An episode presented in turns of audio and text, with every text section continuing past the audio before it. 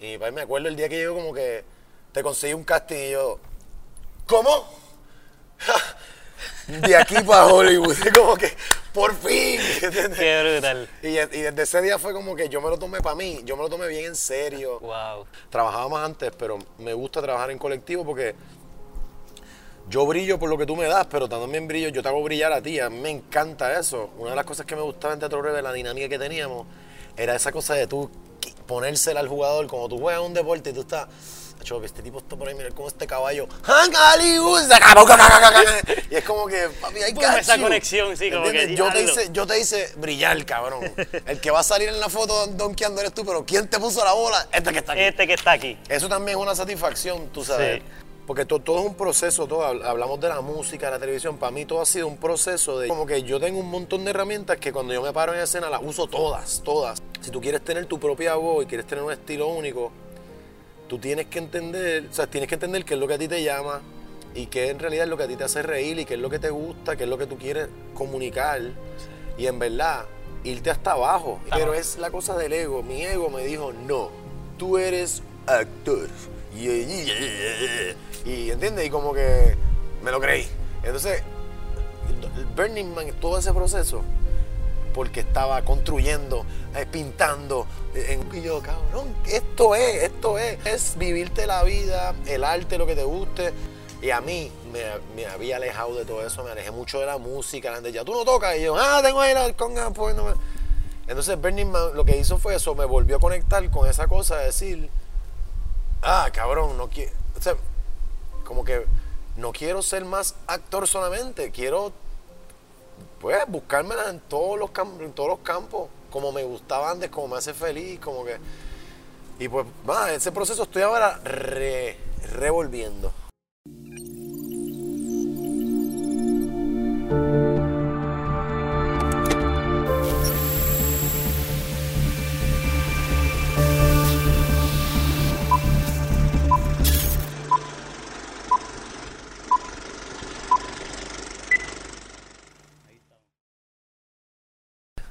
Saludos a todos, mi nombre es Ricky Muñiz y en este episodio de El Viaje me acompaña Roy Sánchez Bahamonde, actor boricua y creativo en muchas diferentes facetas. Bienvenido, brother. Gracias. Este, nada, a mí siempre me gusta comenzar eh, en cómo comienza tu interés como actor, o sea, en actuar o en entretenerse, si viene de tu familia o...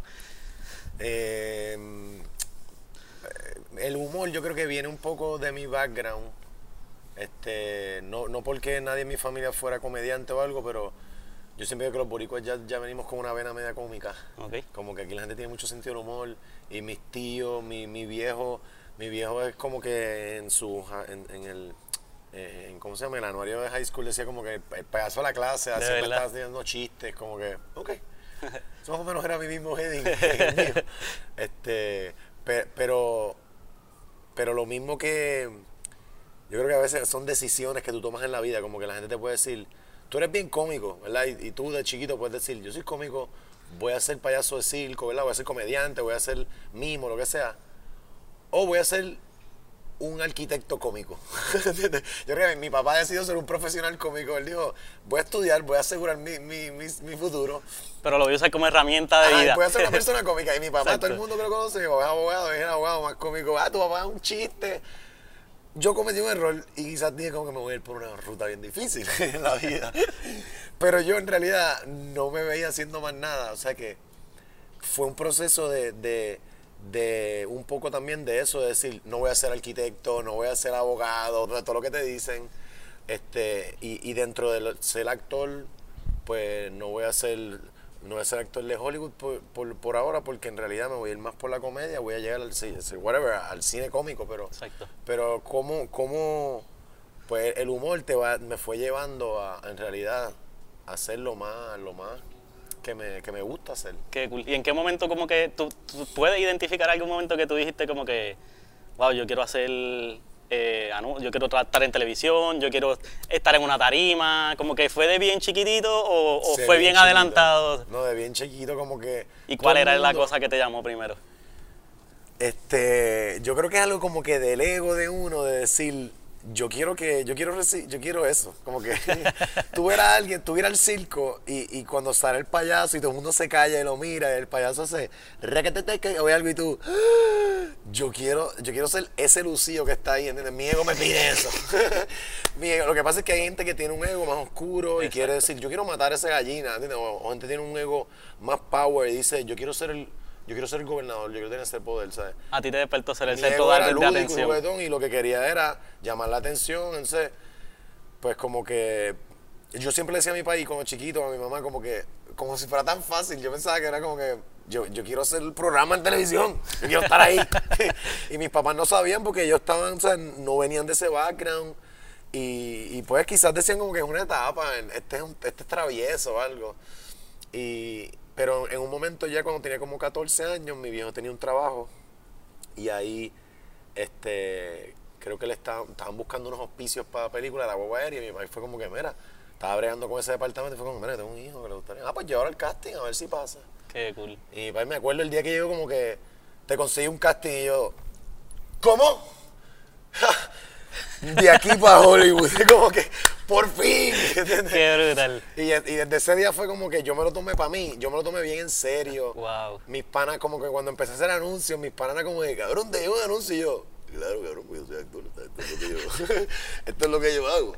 Qué Este, brutal. Sí, y, y en verdad, aunque te estabas viviendo la película, era real. Estaba, este, estabas teniendo una oportunidad real que normalmente, pues, quizás en ese momento era más difícil que ahora. No sé cómo. ya, yo, yo también soy de una generación de como que de la transición entre el siglo XX y siglo XXI, entre, entre si quieres hacer algo necesitas un- un- una batería de personas que te ayuden a hacerlo versus ahora, vente, vamos a hacer un programa y traes unas cámaras, se nos hace un estudio aquí, ¿entiendes? Sí, si tú no tienes Hermano, las herramientas, tus panas, montar un equipito de panas. Claro, y, y- y- y lo hace. Entonces, pues yo cuando era chamaco todavía estaba en, en ese, en ese mundo de, pues tengo que ir poco a poco. Y en verdad me ayudó mucho. Yo me topé con los mejores. Es como que yo hacía un anuncio. El primer anuncio que yo hice fue con Jochimelero, de director. Y la gente era como que, cabrón, Jochimelero es Dios, ¿entiendes? Y yo, wow. Entonces, pues me acostumbré un poco a decir, ok, pues yo quiero trabajar con la gente más cabrona de, de- de- de esta industria. Y, y Tere López fue mi, mi- mi primera persona que me hizo casting y que en realidad como que me decía, tú puedes hacer esto, él lo hacía y yo, ok, como que aprendí a escuchar gente mayor que, que, que para mí era gente que estaba bien cabrón, tú sabes. Mano, bien brutal porque yo sé más o menos la historia, que no, lo- no vamos a entrar en detalle, de lo de la guagua aérea, que al final participaste, que te editaron. la- te editaron las, las cortas, pero ah, tuviste la oportunidad de trabajar con Teófilo. Tuve la oportunidad de, y, o sea, fue bien loco porque era, era cosa, mi ego de- decía como que estamos donde queremos, ¿entiendes? Como que de- esto es, lo que pasa es que tú, tú eres un nene ahora y tienes que empezar a, pero para mí yo estaba como que, yo pensaba que alguien iba a decir como que es el próximo River Phoenix, es, es el próximo, ¿entiendes? Como que tráiganlo, es el mejor, porque tu ego te dice como que mi abuela me dice que yo soy mejor y mi mamá me dice que yo soy la estrella más que brilla más en el firmamento. Y ese es el mejor driver, mano. Ese Claro, es el y mejor tú- driver y tú, también. estás allá, pero, pero también encontrarte con, con, con esa, con eso de la guagua aérea, de decir, ah, así es que funciona esta industria. Sí, Como que temprano yo, en la- Yo puedo grabar, ya lo tengo en la, en la baqueta, y, esto es para mí, yo hice la aérea, qué cool, estuve viendo a Teófilo, yo, yo nunca me olvido yo, estar en un camerino, estar debajo de una carpa ahí, y, y, y, tú ver, cuando tú sabes que tú quieres hacer algo, es como tú ves a las demás personas que están comiendo mierda y tú estás... Entonces yo era un chamaquito, pero todo el mundo estaba, pues nada, estamos aquí. Entonces mi mamá y yo, vengo ahora, voy a buscar agua. Y me iba buscando la cámara y estaba detrás de la cámara y la gente, hey, Roy, ¿todo bien? Y yo, sí, aquí estoy bien, ok. Y bien, me acuerdo de Ófilo con Luz María Rondón, no, era una actriz, se me olvida el nombre, ella, hacía, ah, diablo, ella salía como que en Juan Case Juan Mi Wiwi, yo creo que era como la mamá de Juanma, era una actriz bien cómica, que hablaba un poco así, bien cómica, y ella era como la, la alcahueta de- del personaje de Teófilo, que era un ciego. Ok. Mateo. Y entonces e- ella le está dando como una friambrela, le está sirviendo arroz con gandules. Y Teófilo está da- tirando sus líneas y no puede estar comiendo como una persona normal, ¿sabes? Cuando tú actúas, tú comes de una manera y juegas con la comida para parecer que estás haciendo algo. Y yo, desde chamaquito, estaba viendo una clase magistral Wow. con Teófilo en mi cara. ¿Entiendes? En el set, para mí era como que mis panas están en la escuela masturbándose, yo estoy aquí. Observando cómo Teófilo, Teófilo. cómo mueve la, la cuchara, básicamente. Y era algo que yo, o sea, eh, como, como, como tú decís, hermano, yo, a mí me gustaba la ingeniería y mi papá me llevaba al... Mi papá me llevó un feel y, to- y yo veía a los tipos y el olor a tierra. Y como los que, planos, Esa cosa que sí. tú entiendes que dices, yo, yo soy chiquito, pero yo entiendo esto. Qué cool. Y entonces me queda mucho por aprender y tengo que aprender para convertirme en, en- en- en la mitad de Teófilo si puedo, ¿entiendes? Sí. Pero, pero fue una super experiencia. Y ahí fue yo dije como que, ¿sabes qué? Esto puede ser como que yo, yo quiero hacer esto para el resto de Sí, mi vida. porque son personas que empiezas a ver personas que te rodean, aunque sean de otra generación y cosas, son, son ejemplos como que, diablo, puedo aprender de él y él lo está haciendo, como que eh, a los 14 años ya tú puedes aspirar ahí. Este, También el estilo, como yo me acuerdo, ver a Teófilo, yo, yo trabajé con cerca, porque tampoco era con ellos, pero Teófilo, Axel Anderson, o sea, es como que también gente que, que son como vaca sagrada, ¿entiendes? Axel Anderson, cabrón, era sí, cualquier Axel cosa Anderson que no tú lo ponías conozco Axel. Anderson era ¡ping! la pega. Qué brutal. Teófilo es un súper retardado mental, un caballo. Sí. O sea, tiene mucha realidad. Cuando dicen las cosas, tú te lo crees porque... eh. Sí, se pueden adaptar al personaje y, Y esos estilos a mí me llamaban la atención, como decir, coño, esta gente tiene una naturalidad dentro de que, que lo hacen, versus decir, yo quiero ser actor de novela, que no hay nada malo con ese género, pero los estilos ya también, tú de chamaquito vas diciendo, no, esto es lo que me gusta, ¿sabes? Ok, pues vamos ahí. En ese momento había, estaba como que la entraste a la televisión o a, la- a las producciones en un momento donde hay muchas cosas pasando y estaban, yo me imagino que todavía por ahí José Miguel Reloj, eh, o sea, o, Bueno, o- para ese entonces yo tenía estaba la- 14 años y en verdad no entré a la televisión como tal, entré a, a- a la publicidad. a la publicidad, A hacer anuncios. Este, porque la televisión, pues. Eh, o sea, Puerto Rico es bien grande, bien pequeño, pero es bien grande. Como que no, era algo, es como que, ok, ahora yo creo que está más, más unido. Como que tú ves, ¿quién es este? La- los medios están más unidos. Antes yo creo que funcionaba un poco más como que no, esto es pro- esto es publicidad, que son los que le dan entonces a la televisión. No sé si, no sé, yo tampoco tenía un so, habían como grupitos, habían como grupitos quizás un poquito más y Yo era como que de una agencia de, de talento que me llamaban para anuncios. Y, y yo me acuerdo que era como que, pero no me pueden llamar para hacer televisión. para salir con Sunshine de un niño. Como que yo quería ser Emanuel, eh, eh, ¿cómo se llama? Eh, eh, el de la familia Sosa, ¿entiendes? El, el nenito, era como que yo quiero hacer ser ese nene. personaje dentro de, de todas las cosas que estaban Claro. pasando. Pero entonces la pregunta iba a qué, actores qué de, de Puerto ¿Qué Rico o de afuera te motivaba o como que ya tú estabas así como que No, mano, yo soy de la generación de los- Sunshine. Yo me crié viendo a Sunshine y al Gantel mayormente. Gantel. Antes de ellos me crié viendo a, a Tabín Pumarejo, a Don Cholito, eh, este, Elin Ortiz, eh, Yoyo Boing, como que toda esa generación old school, Chori, Adrián García, este, Víctor Alicea, Junior, o sea, también eh, toda esa gente entrando por la cocina, de esos shows. Eh, Maripili, La Pensión de Doña Tere, eran shows que entre los 80 y los 90 en Puerto Rico habían producciones de sitcom, había, había entretenimiento. y no había llegado el cable que entonces lo consumíamos. Estábamos, si no estaba jugando en la calle, que mayormente era mucho de lo que hacía, pues estaba. Veías programas, Exacto. porque la televisión es una programación, vos, sea, por la mañana, las noticias, la tarde, la- pero de momento, hoy en día que tú prendes la televisión en Puerto Rico y si no es noticias, son programas de chisme que se funden, porque entonces la noticia se funde en el chisme porque no, no te no te informan casi nada Sí. y el chisme a veces te informan más porque como el chisme te- entonces la televisión aquí es eso más o menos y, y los Sí, programas de- estirándolo para conectarlo para mañana. Mañana, ajá, mañana seguimos, Sí. stay tuned. Sí. Y los programas de por la tarde, que, que, pues duran 3, 4 horas y es variedad de por la tarde, pero entonces no, pues ya no tiene programas para niños, una variedad, sí hay uno o dos, pero no tiene eh, sitcoms que te, que te enseñen la- las situaciones cómicas que pasan los puertorriqueños. Sí. Sí, yo, yo me crié con eso y era, pues, como te digo, la transición, por lo menos en Puerto Rico, de, de, de yo decir, mano, yo cuando sea grande yo quiero hacer un sitcom versus, pues, llegar a la crema y, y que, y que uno le echa la culpa como que, ah, Sunshine siempre hace lo mismo. Ay, la gente, los comediantes en televisión. Bueno, el comediante es como un mecánico que también, pues, mano, yo trabajo para la onda. O sea, a mí, a mí me dicen, chequeale esto y esto y esto y cóbrale tanto. Sí, te tienes, que es mi adap- trabajo. te tienes que adaptar al espectador en el caso de la comedia y. No, y que muchas veces los canales vienen o sea, esos canales tienen un jefe, que tiene un jefe, que tiene un jefe, que viene de arriba, esa gente le dice, yo quiero que tú pongas esta programación. Y, mi- y mis auspiciadores, que son Coca-Cola, Palmolive y Honda, esto es lo que quieren, más nada. Sí. Claro que si la gente quiere un cambio, no me importa un bicho gente, la gente está viendo televisión. Sigue haciendo lo mismo, Para aunque te aburra. venderle, Palmolive, ¿sabes? Sí. Al final, eso es la televisión, Ok. es, es un magazine de tu vender anuncios. Si tú puedes colarle un buen contenido, maravilloso, pero en Puerto Rico, mm, no sé por qué, eso no, no hay un shift. Sí. Y tú lo ves que cambian de generación. Sigue igual desde que tú lo, desde que tú tuviste esa experiencia, porque mencionaste ahí la crema, quiero, antes de que sigamos, tú has trabajado en miles de otros proyectos, miles de otras cosas, entre ellos mencionaste ahí la crema, que estuviste más en la parte de producción con un grupo de amistades. La crema Eh, fue una, un- una suerte, o sea, no fue suerte, pero tuvimos, están abriendo unos pilotos y nosotros pues hicimos un piloto cabrón. Brutal. El piloto de la crema era una- un cortometraje bien lindo y bien hecho, o sea, nos ayudó Chago Vélez, nos ayudó un montón de gente bien cabrona. Y pues lo presentamos a Guapa y Guapa dijo, pues dale, vamos a darle un slot ahí, medio medio. Creo que estábamos después de TV Ilegal y, o, de- o antes de la Coma y era algo como que... Sí, sí, escuché que era como que la coma y te vi legal y después ustedes, Y eso después ya nosotros. después, de- ya para ustedes pues ya no Televisión quedaba. cogía la coma y después era como que te, te cansaste de TV Sí. ilegal y ahora vienen estos otros que nadie sabe quiénes son. Sí. Parte de.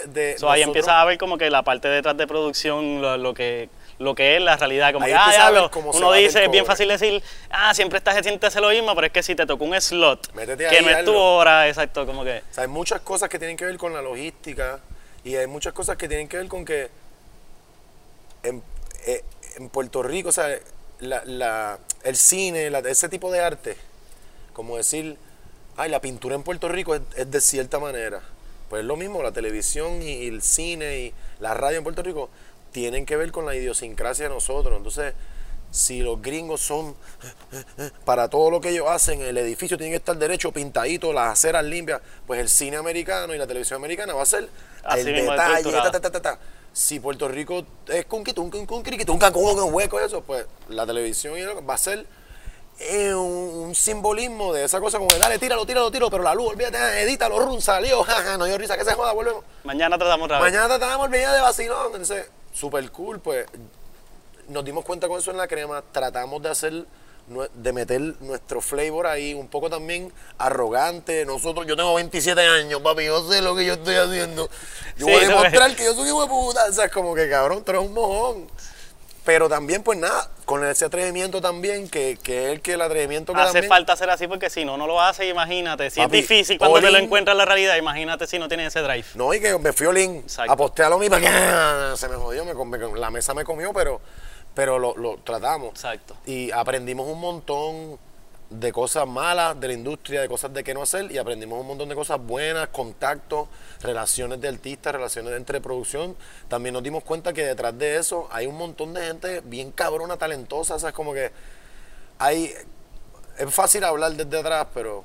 Entonces, sí, sí, no, y, y ahí no estaba trabajando con Sunshine, pero si tú creciste viendo a Sunshine y Gantel, entra, eh, estás trabajando dentro de la producción, eso era una producción dentro del canal o de algo de fue- Sunshine. Lo, con Sunshine fue un poco como que hasta, como que diablo, mi ídolo no me, o sea, fallé con mi ídolo, ¿entiendes? ¿De como verdad? que yo, yo pensaba No que... fue accesible el, quizá el... Sí, como que él no entendió, para mí, yo, yo lo veía como que él no entendió lo que nosotros queríamos. Él no entendió que yo soy él cuando él tenía miedo.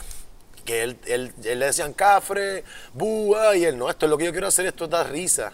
Y esto es lo que necesita Puerto Rico ahora en cuanto al cambio de la generación, como que él tenía el oído pegado. Pues nosotros pensábamos eso, nosotros queremos, sabemos lo que está pasando, estábamos empezando teatro breve, la gente, veíamos como que lo que la gente quería, sabíamos que había un cambio también de internet, de otra generación. Y, y para mí como que, que mierda, él no lo pudo, no, no lo vio, como No que, y fue devastador para mi ego como artista, como que mi ídolo no me quiere. Sí, pero, pues, después, después caí, después caí con No te Ah, no te duermas. duermas, sino que se- quería lead la pregunta a eso, porque si son dos personas que creciste viendo Cabrón, y dos- caíste en los dos, que son pocas O oportunidades, sea, hermano. el Gantel, que para mí era otra figura, porque Sunshine para mí era como que, ok, yo me puedo identificar más a Sunshine porque él tiene un programa que hace un stand-up con Sunshine Café, que fue cuando, eh, lo primero que yo lo vi así de... Pues era, un- era como un, talk, un, un late night show. Él llegaba, vaya, hacía un stand-up de cinco minutos, este, hacían sketches, eh, parodias de anuncios, entrevistaban gente, personajes, y era una, una, no una crítica social, un comentario social. Había mucha crítica, pero esa cosa en Puerto Rico, críticas sociales, como que, uh, pues comentarios sociales, porque ¿qué- ¿de qué voy a hacer la Sí, comedia? está, está escondido dentro de la... de- de- de- Claro, y además tú, pues tú le estás hablando a Puerto Rico, Puerto Rico es una sociedad, tengo que comentar sobre la sociedad. Y para mí, eso a mí, ¿sabes? Los personajes de él, le tiraba la religión, le tiraba a los enfermitos sexuales, le tiraba a la familia este, criolla, boricua, oye, ¿sabes? Él retrataba una cosa bien cabrona que yo, wow, este tipo, el Gantel era otro personaje, el Gantel era un comediante innato, un hijo de la gran puta, un humor super witty. Vaya, papá, como más alfa huepria, tú sabes, esta cosa del jodedor. Que yo siento que yo también uh, tenía mucho de eso, como que, y este, este, ese personaje del Gantel, y ese travieso, yo, yo me identificaba. está dentro de ti también, sí, Como sí, que, sí. como que, cabrón, I, I get it, I get it. Qué como que tiene que haber una comedia, Sunshine es un poco más serio porque es actor y, mm, y trabajando con él también, es más serio. El Gantel es un, es un, los dos son súper profesionales, por eso tienen tanto éxito y llegaron a donde llegaron. Pero, tú sabes, el Gantel es un poco más como que, dímelo cabrón, todo bien. O sea, que el, el su, su personaje quizás es un poco más exagerado, pero en persona sigue siendo... en persona, y tuviste él acceso y Ajá, tuviste... en persona, él, él no, se, no se diferencia tanto de, de su persona en, en, en, en cámara. qué cool. Sunshine es más actor en el sentido de que se pone sombrero y, y es un poco un- un- una persona más, más neutral, más, más, más relax, qué sé yo. Sí. Pero eso no es lo que él vende. Sunshine no vende, soy un hijo de puta. Él vende, bueno, soy un hijo de puta, Sunshine es un hijo de puta. pero es a través de. De, todos estos personajes, claro. que, tú, que tú también trabajas mucho de eso, que después quiero hablar de eso, porque en esa parte pues tú te asimilas, a ti te gusta trabajar personajes, diferentes voces, A mí me diferentes... gusta más salir de. O sea, yo puedo ser un. Yo puedo ser. Ah, Roy. Pero a mí me gusta más. Este. La actuación por eso, porque tú puedes montar un personaje, en verdad, estudiarle a la gente, la psicología. A mí me fascina el ser humano. O sea, yo constantemente estoy estudiando al ser humano por ahí en la guagua, en el supermercado, mirando a la gente como este cabrón se está comiendo eso, como come, wow, ¿qué, ¿por qué se lo come así? Como que eso es lo que a mí me apasiona de, de la actuación, es constantemente estar siendo un psicólogo, un detective, un psicópata, como que constantemente tú estás... Y, y- y entonces constantemente estás también e- evaluándote a ti, pues un poco cómo puedo ser, qué sé yo, cómo puedo ser un mejor... eh, no una mejor persona, pero como que una persona menos prejuiciada para yo poder en realidad eh, retratar, o sea, como poner... Sí, tomarlo, canibalizarlo, como Claro, dicen en arte. si tengo como- prejuicios, pues estoy como que... mm, pero si, ¿sabes? A la medida en que yo pueda hacer más, que ahorita estábamos hablando de tu primo, de Jaime, gente así que, que son ahí abiertos, así como una cascada de agua. Tú te metes ahí, te mojas, te sacas, como que no tienen, son, no tienen prejuicios con los demás, tú sabes. Pues un poco, para mí, el, o sea, los mejores actores son un poco los que, pues, dejan de dejan eso atrás. No están pensando, ah, yo soy, yo puedo representar tanta gente porque, y soy un jodón, qué sé yo. Sí, porque al final al cabo estás observando para lograr tratar de traducir esos comportamientos y imitarlo o, o convertir los tuyos. No, no imitarlo necesariamente, No, convertir no, no, tuyos. no imitarlos, serlos, Sí, claro. O sea, por, por eso es que, por eso es que vas a ser actor y, y no sé si viste del Joker. No lo he visto, no lo he visto, pero La película está súper, el libreto, la, la. Lo que, eh, la- lo que hizo Joaquín Phoenix es. eh, Esto es actuación, o sea, lo que hacen varios actores en- en... ciertos años, de cuando tú tienes un actor que hace, oh, wow, como que eso es actuación, eh, eh, es tu poder retratar, no retratar, sino eh, convertirte en una persona y que tú dejes de ver a Joaquín Phoenix o a, o a otro personaje que la ha hecho y estés ahí sufriendo con este, ¿sabes? Es una cosa. Ahora, cuando lees las entrevistas de él, el tipo pasó un infierno porque después, por más herramientas que tú tengas de clic, clic, vuelvo, porque tú no puedes estar, voy a convertir en un tecato, ahora me estoy fumando crack y, ¿sabes? No, tienes que sí, porque. Joaquín Phoenix se repite ese, ese, ese patrón y es quizás e- e- ese eh, que viene de un sufrimiento que tiene una empatía que no todo el mundo tiene y entonces él puede ju- no juzgarlo, o sea, observar sin juzgar y, y convertirse, y convertirse en estas eso. cosas. Christian Bale, eh, eh, o sea, está cabrón que ahora... Bueno, vi el documental recientemente de Raúl Juliá, súper nítido, unos Raúl Juliá. personajes, loco, que yo conocí obviamente de él, pero cuando lo ves como que en, en- todo encuadernado en una, en una serie, es como que, wow. Raúl Juliá era como que este tipo que, como que era un, un- ser humano, como que Y, y por eso es que hay gente que, que, que en verdad es mejor, no es mejor que otra, pero sí como que puede hacer más porque tienen la capacidad de ser sencillamente complejos. Como que Raúl Julián era un tipo súper complejo, pero era, era est- este drive de ser humano, de humanista, de actor que daba todo ahí, ¿sabes?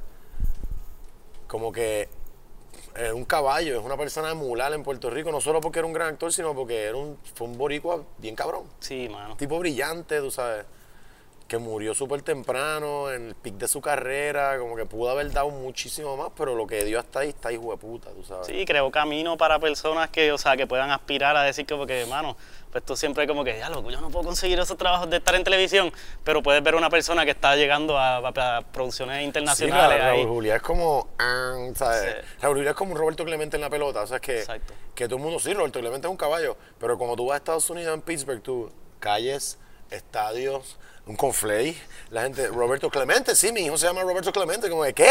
O sea, tú vas a Nueva York y tú, Raúl Julián, pero no me digo, Raúl Julián, cabrón. Ah, sí, wow, como que es ese tipo de persona que, que trasciende ser puertorriqueño, o sea, es, Sí. un, es un tesoro de la humanidad. Sí, bien brutal, hermano. Mira, quiero una, una pregunta que antes de que se me olvide. Siguiendo mencionando, tú has colaborado, tú fuiste parte de, de Teatro Breve, fuiste parte de Cultura Profética, o has estado como que en música, en proyectos creativos de muchas partes, y pues eso, me imagino que se cruza eso a, a seguir cogiendo, observando y cogiendo cosas de diferentes áreas, de diferentes amistades, nutriéndote de todas estas amistades con energías positivas, como que, ¿cómo tú ves cómo, cómo se cruza todo eso? Como que Mano, yo desde en chamaco... retrospecto. Yo desde chamaco soy bien come mierda en eso. Como que yo siempre decía. A mí, yo, a mí me gusta, a mí me gusta como este chamaco corre bicicleta, qué sé yo, en la urbanización. Exacto. Yo quiero correr bicicleta, voy a, voy a juntarme con él. Mira, flaco, que yo puedo aprender de ti y que, tú- y que yo te puedo dar también. Exacto. Entonces como que a, a- a- a la, cuando, cuando me fui formando en la universidad eso, pues identificaba. A mí siempre me gustó trabajar en grupo por la cosa de que de que es un experimento extraño hacerlo en Puerto Rico. Pero nosotros no, nos- no nos enseñan mucho a trabajar en colectivo. Este, y en verdad, pues, era una cosa como que quiero hacer algo para poder demostrarle que en Puerto Rico pueden haber colectivos. Y, y- y también porque me quería nutrir de, de- de gente que estaba bien cabrona y que eran eh, multifacéticos en ese sentido, que pues si somos un grupo podemos hacer teatro, pero podemos hacer el arte del teatro y la música y esto y lo otro, y hacemos zanco, ¡uh! cuando estás en teatro, ¿sabes? Con cultura fue un poco como que cosas de la vida. Para mí, mi experiencia en cultura ¿Qué tú hacías? ¿Percusión? ¿Qué, yo, qué tú yo to- tocabas? yo empecé a tocar. Yo, yo soy músico de oído. Exacto. Este, y, y, y en verdad, siempre me encantó el reggae. Siempre me, o sea, reggae es mi música favorita. A mí me preguntan, una nena bien fina y bien bonita, ¿cuál es tu música favorita? Y yo, Reggae ay, música electrónica de Europa, reggae. Y ella, ah, reggaetón. Ah, Y yo, reggae roots jamaiquino, especialmente rocksteady, lovers rock de los 50, 60 y 70. ¡Boom! Y ella está como que, ¿qué es eso? No sé. Y yo ya, eh, perdí con ella. ¿A quién le gusta chichar con Reggae Roots? Está cabrón. Está cabrón. Pero, cabrón, es quien yo, o sea, es como que esa es la música que a mí me hace sentido, cabrón, nosotros estamos aquí en la naturaleza, ¿qué tú vas a poner? Sí, me encanta no. la salsa, pero ahora mismo estaríamos, bajarse el cerro, las congas me están dando calor. cabrón, que te- que jugué, esa vocecita, es como, perfecto, me voy a contar a dormir. pollito. ¿Sabes, y- pollito? Vamos para la playa. Esto es, es, es la isla, I get it. Sí. Piedra, río, playa, arena, árboles, I get it. Pues, ¿Y con qué empezaste? ¿Con con- palito o algo bien así? temprano, ajá, eh, Bebeto, que, que era para mí, o Bebeto era baterista de, de, de Ayaguna, tocó con, con, con Tego, o sea, tiene su Nice. estudio en músico, le estudiaba música. Pero Bebeto está estudiando batería de momento y yo, cabrón, préstame los palitos tuyos. eh. Hay un closetcito de esos de madera que tienen la rejita esa, un cuadro aquí, él tenía como un- una pandereta y un cencerro, y yo las ponía ahí y empezamos. Cabrón, y formamos unos drogas. Tenía ritmo, tenía ritmo, bien cabrón y fue como que. A mí me gusta la percusión, yo voy a ser percusionista de reggae. Me empecé, me empecé a. Me empecé a comprar. Me acuerdo, yo trabajaba en una floristería. Y, Y, la percusión es cara con cojones. O sea, la, la guitarra, tú te compras una guitarra, te cuesta, qué sé yo, X cantidad, mil pesos. I don't know. Te dura Te 15 dura toda la sí. vida y le compras cuerdas de mil. La percusión te cuesta una campana 87 dólares, pero porque es una campana, cabrón, la va a destruir. ¿sabes? Le van a caer los estares encima, te va a tener que comprar otra en 5 años. Pero era, era algo caro y yo cada vez que cobraba sacaba un poquito, y me compraba una quija de burro. Y me compraba soniditos de percusión menor. Porque ya yo tenía el, el- el baterista, ¿entiendes? Y entonces ahí empezamos Outcry, que era una bandita que ellos empezaron en Mayagüez. Brian, Bebeto, eh, Eduardo Torres y... Ay, puñeta. cool. Se me olvidó el nombre este. Este cabrón. Brian de. Hoffman, Brian Hoffman. O es- Brian Hoffman, Sí, Brian Hoffman. wow, qué, qué nítido. Eh, y ellos, ellos ensayaban en Mayagüez. Yo, yo salía los jueves, viernes no tenía clase y arrancaba para allá. Ensayábamos, tocábamos el maní. Ahí, cover de, de Tuts and the Maitals, este, sí, Marley, cabrón, era, ¿sabes? Y cantábamos. A mí me toca esta. ¡Ay, sea, Y en esa época estaba Cool Runnings, que tú tenías, había una, o sea, había un source para comprar En música. esa época sí, Yo no sé estaba si Cool es- Running y estaba Bob Weiser at the Park. Ah. que eran conciertos de Todos los conciertos en el Anfi. Todos los weekends, un weekend sí, uno no. Culture, Black Uhuru, Aswa, ¿sabes? Sí. Nosotros estábamos malcriadísimos. Era Sí. surfing, playa por el día, después un concierto de reggae, todo el mundo sin bañarse. ¿Qué es la que hay? ¿Todo bien? Te eh, eh, eh. Malcriados, cabrón. Yo llegué al final, yo cogí par de esa... De esa Yo viví, o sea, para mí, mi, mi crecimiento era tan isleño como que de momento empezaron los raves y tenías que ponerte una camisa manga larga y una discoteca. Y yo, pero es que esto es de Alemania, de la ciudad, cabrón. I get it, está cool, pero. Vamos para la playa a meter los pies en la arena Qué por la brutal, noche, cabrón. Mira qué rico se. Los sound effects. Como que, ¿entiendes? En, en ese sentido, pues yo me fui por ahí full. Y, y por ahí Outcry, de momento Outcry, dejamos de tocar porque era una bandita de, de Marquesina en Teca. Bebeto se había ido el baterista de Ayaguna, Ayaguna es una bandita ya más grande, tenían vientos, tenían de todo. Bebeto se mete. El percusionista de Ayaguna parece que está estudiando y un par de cosas, como que ah, se estaba yendo y Bebeto me dice, mira, hay un opening ahí. Yo llego, hello, yo soy pana este. Y me acuerdo, empezamos y como que ah, caí ahí y se formó un bandón. Estaba Byron, el hermano de Brian. nice, nice. Eh, en guitarra estaba Bertito, que toca con, con, eh, con Gombayavari, tocó con, con, con Tego un montón de años.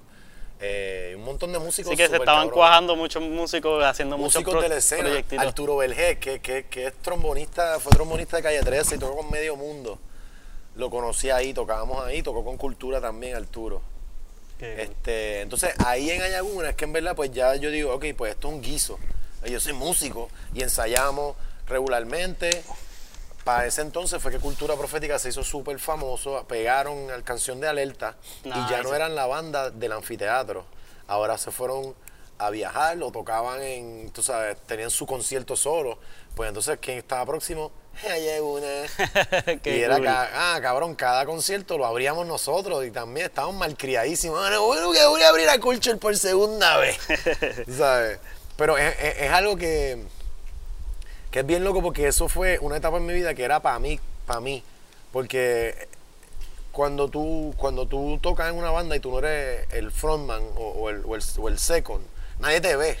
¿Entiendes? Y Sí, está, no- está acompañando y te sientes parte de la energía. Claro, pero, tú no eres. pero, pero tú puedes vivirte a ti, no es como el teatro. y tú, y tú estás- creciendo con que querías ser el centro de atención. Me imagino que eso debe haber sido. Sí, fíjate, pero en la música también como que uno reconoce, yo, yo soy el centro de atención, que, Willy, yo, yo te voy a dejar brillar aquí porque tú eres un gran cantante, pero en el teatro yo voy a hacer, ¿entiendes? Si nos montamos en el escenario, Es lo tuyo, tú sabes, lo ahí tuyo, es que. sí. yo me voy atrás. Pero Entiendo, entiendo. Que también hay que aprender a veces a hacer eso. Hay gente que es como que no, no, si yo no voy a brillar, yo no salgo. Sí. O sea, yo no trabajo de extra en una película, pero hago un papel secundario, me encanta también. O sea, me encanta rellenar, me encanta aportar a que otro brille también. Por eso también me gustaba trabajar, me gusta, me gustaba, pero trabajaba más antes, pero me gusta trabajar en colectivo porque yo brillo por lo que tú me das, pero también brillo, yo te hago brillar a ti. A mí me encanta eso. Una de las cosas que me gustaba en Teatro Breve, la dinámica que teníamos, era esa cosa de tú ponérsela al jugador, como tú juegas un deporte y tú estás. "Acho, que este tipo está por ahí, mira cómo este caballo. Y es como que, papi, hay Boom, esa conexión, sí, como que, yo te, hice, yo te hice brillar, cabrón. El que va a salir en la foto donkeando eres tú, pero ¿quién te puso la bola? Este que está aquí. Este que está aquí. Eso también es una satisfacción, tú sabes. Sí, pero Y- entonces eh, por eso, por eso entonces toco el tema, por le- cuál es- como que cómo tú ves esa relación de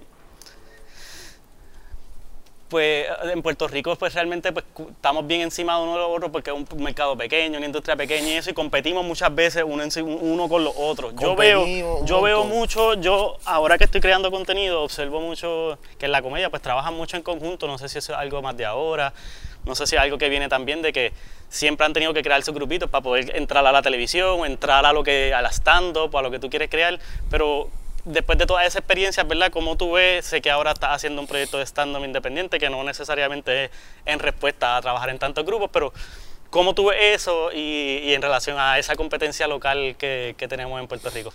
Pues dentro de, por ejemplo, este, y e- es normal, como que si tú estás, e- es la naturaleza humana, si tú estás en un sitio tan pequeño como Puerto Rico y tan sobrepoblado, y hay, y hay un, un- una límite, o sea, un, un límite de bendiciones, en un sentido De guiso, detrás. sí, de de- guisos, de, de- de piña dulce, pues, pues obviamente tú vas a tener ese tipo de competencia y de, y de ah, por eso es que aquí hay, por eso es que aquí llevamos 20 años con el mismo gobierno, con la misma, con los mismos farándulas, pues, porque la gente se agarra y dice, no, no lo suelto porque no hay, o sea, te- y, y yo ahora estoy experimentando un poco eso, como que, ah, Teatro Breve probablemente dure 30 años y, y muchos de los, de los integrantes probablemente estén 30 años porque si se quedan, eso es lo que hay aquí y eso está bien. Tengo una compañía, estoy aquí, tengo el trabajito, me van a seguir pagando. ¿no?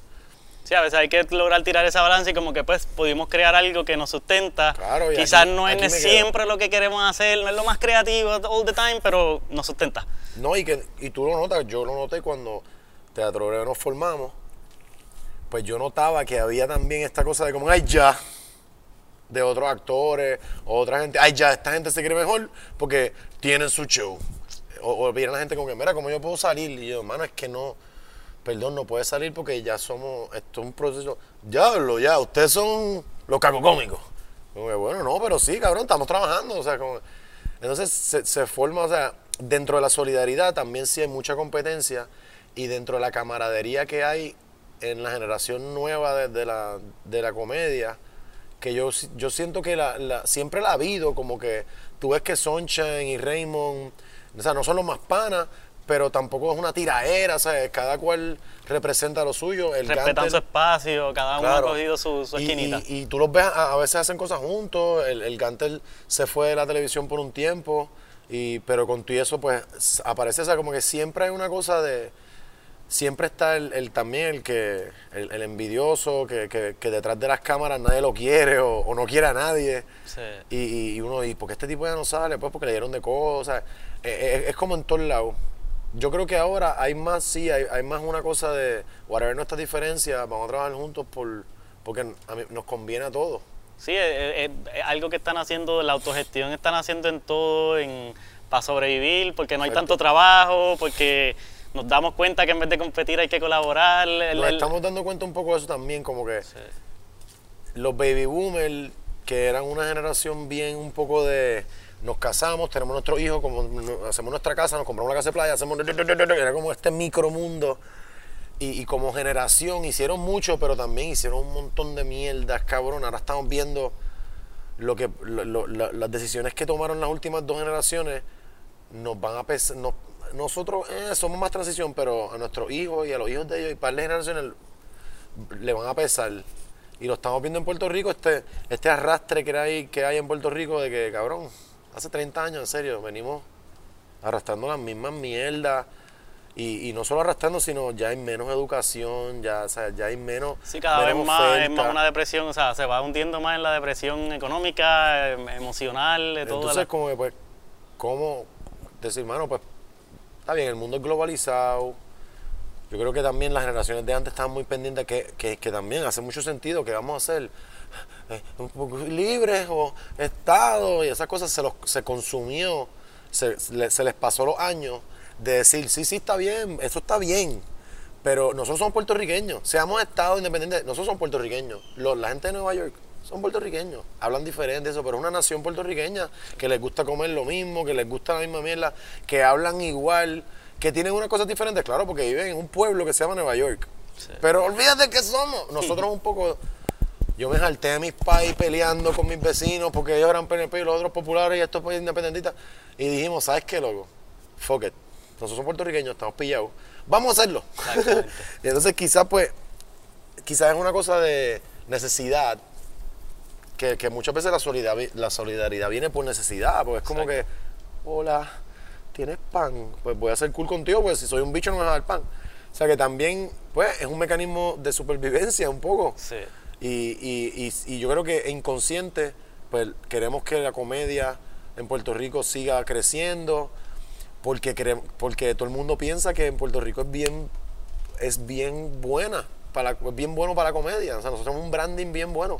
Sí. Sobre todo porque la comedia que nosotros conocemos es comedia norteamericana, que viene de Inglaterra, canadiense, norteamericana. Nosotros, pues, Álvarez Guedes decía, habían comediantes, eh, el Topollillo, qué sé yo, pero nosotros no nos criamos con el, con el sentido del humor latinoamericano. Latinoamericano, sí. Nosotros somos latinoamericanos, pero nos criamos con un sentido del humor judío, negro, que es bien loco porque es una asimilación bien rara. Sí. O sea, a mí me puede hablar alguien de Orlando. Bueno, porque la diáspora de Orlando, nosotros cuando vamos allá, entonces le echamos malta al pan sobao para recordarnos. Y yo, "What?".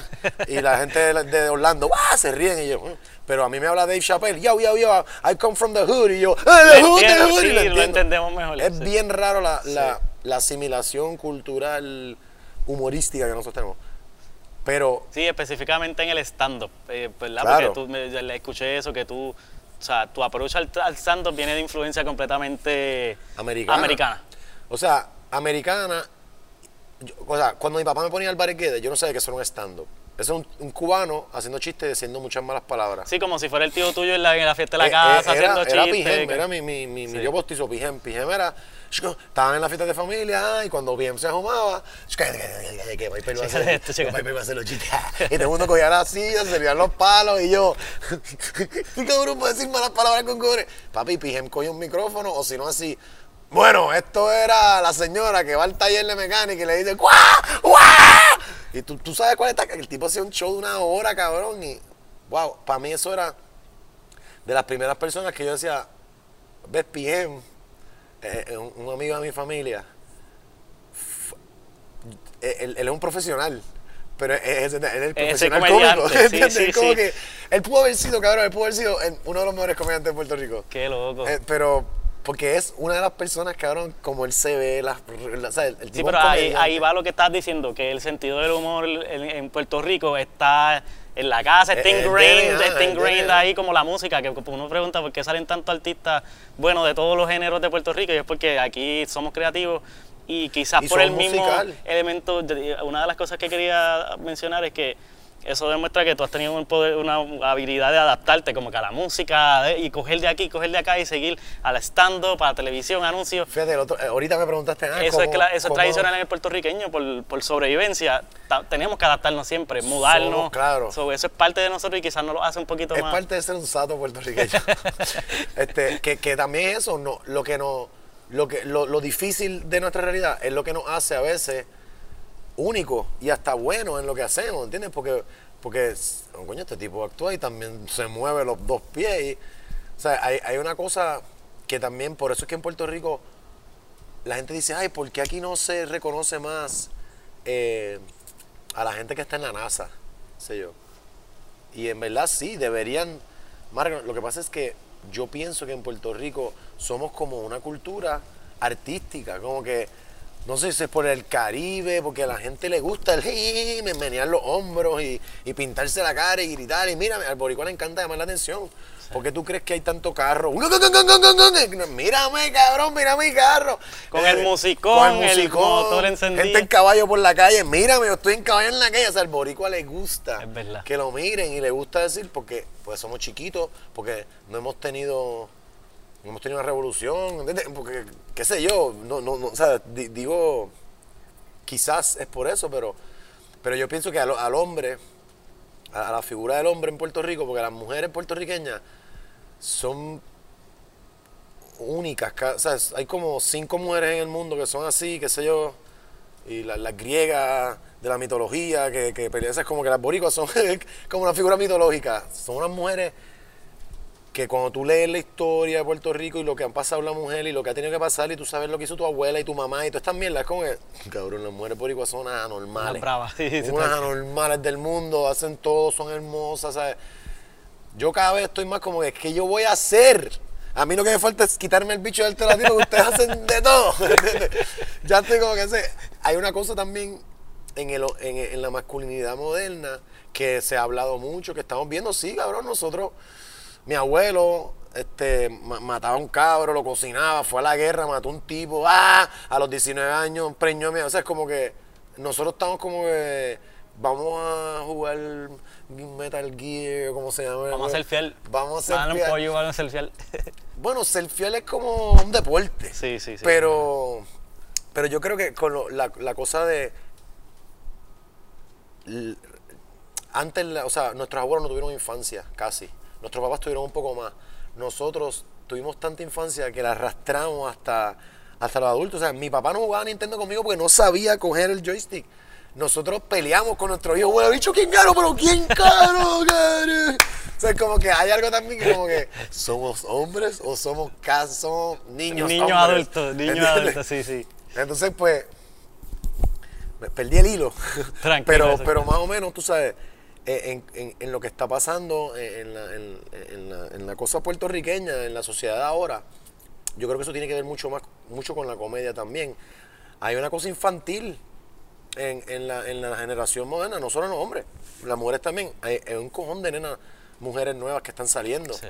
Y, y tienen su propia voz y, están dándole también una voz porque el- la, la comedia femenina era un niche hasta hace poco, no había muchas comediantes femeninas. Sí, porque imagínate ver a una nena decir cosas como que out of place o Ajá, esto, una sí. nena hablar de, de semen o cosas, o de, o de- de su, qué sé yo, como que era... Sí, el, o- o el woman empowerment ya ella ahora y co- Y la cómo, tú estás viendo cómo tú estás viendo eso me estás diciendo que sí estás viendo más muchachas pero cómo está la cómo estás viendo la, la industria o el movimiento de comediantes resurgentes las oportunidades de, trabajo en la industria o sea en, en los medios tradicionales porque sí hay una hay un resurgir bien brutal están colaborando bien brutal entre ellos a nivel podcast. Tú estás tú- o sea, ahora mismo hay muchas plataformas más entre comedia donde uno puede promocionar, moverse, eh, conversar, hacer chistes aquí y allá, eh, no tanto como en otras industrias, es mucho más y están colaborando, pero cómo se cómo están esas oportunidades como tú tuviste temprano en tu carrera ahora, Yo creo o que- cuán appealing es realmente Ant- o sea, este, quizá en Puerto Rico, por lo menos, yo en Estados Unidos, ¿verdad? No, no, con- no conozco como... Igual, cómo se mueve la exacto. estamos hablando de Puerto Rico, ¿verdad? Sí, sí, Puerto Rico. Cuando yo era chamaco y cuando estaba en la universidad, eso, el, el stand-up no existía tanto, yo creo que porque era algo como de los actores, ahora van a hacer un monólogo.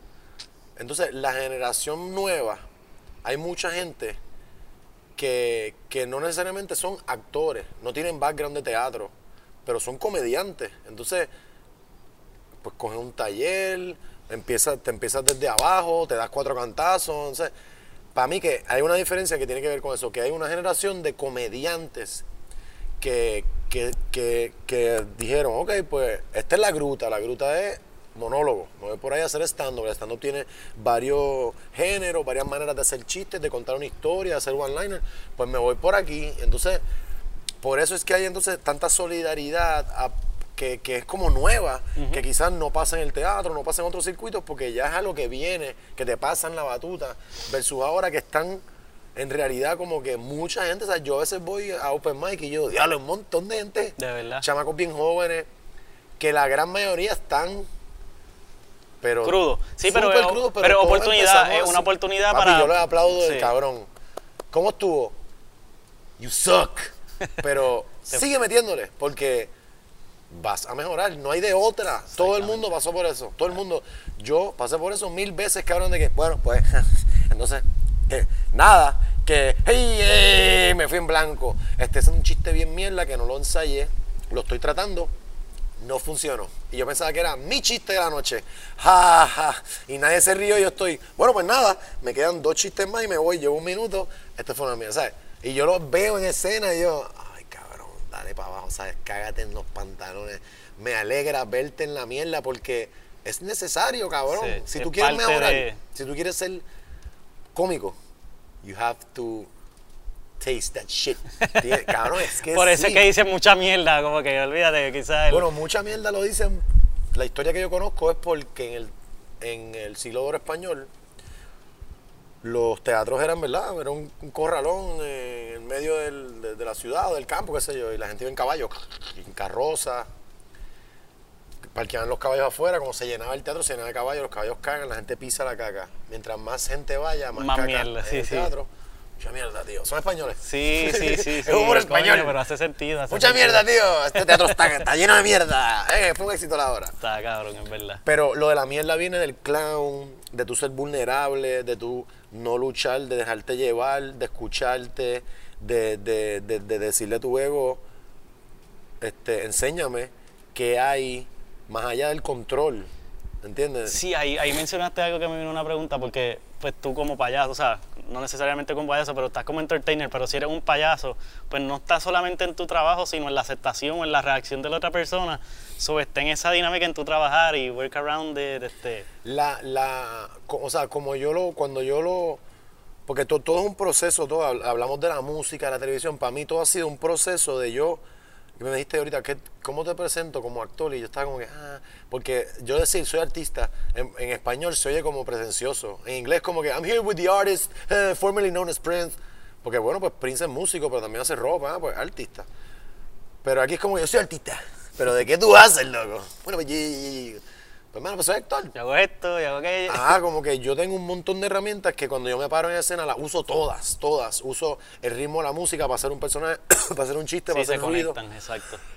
Entonces la gente, pues si tú tienes, si tú quieres tener tu propia voz y quieres tener un estilo único, tú tienes que entender, o sea, tienes que entender qué es lo que a ti te llama y qué en realidad es lo que a ti te hace reír y qué es lo que te gusta, qué es lo que tú quieres comunicar. Y en verdad, irte hasta abajo y, y- y dejar de defenderte. Y todo el mundo, el ego es algo brutal y todo el mundo lo tiene. Y la mayoría de la gente exitosa son unos súper egocentristas porque están, yo, claro que sí, mira, yo hago esto, yo, yo, yo.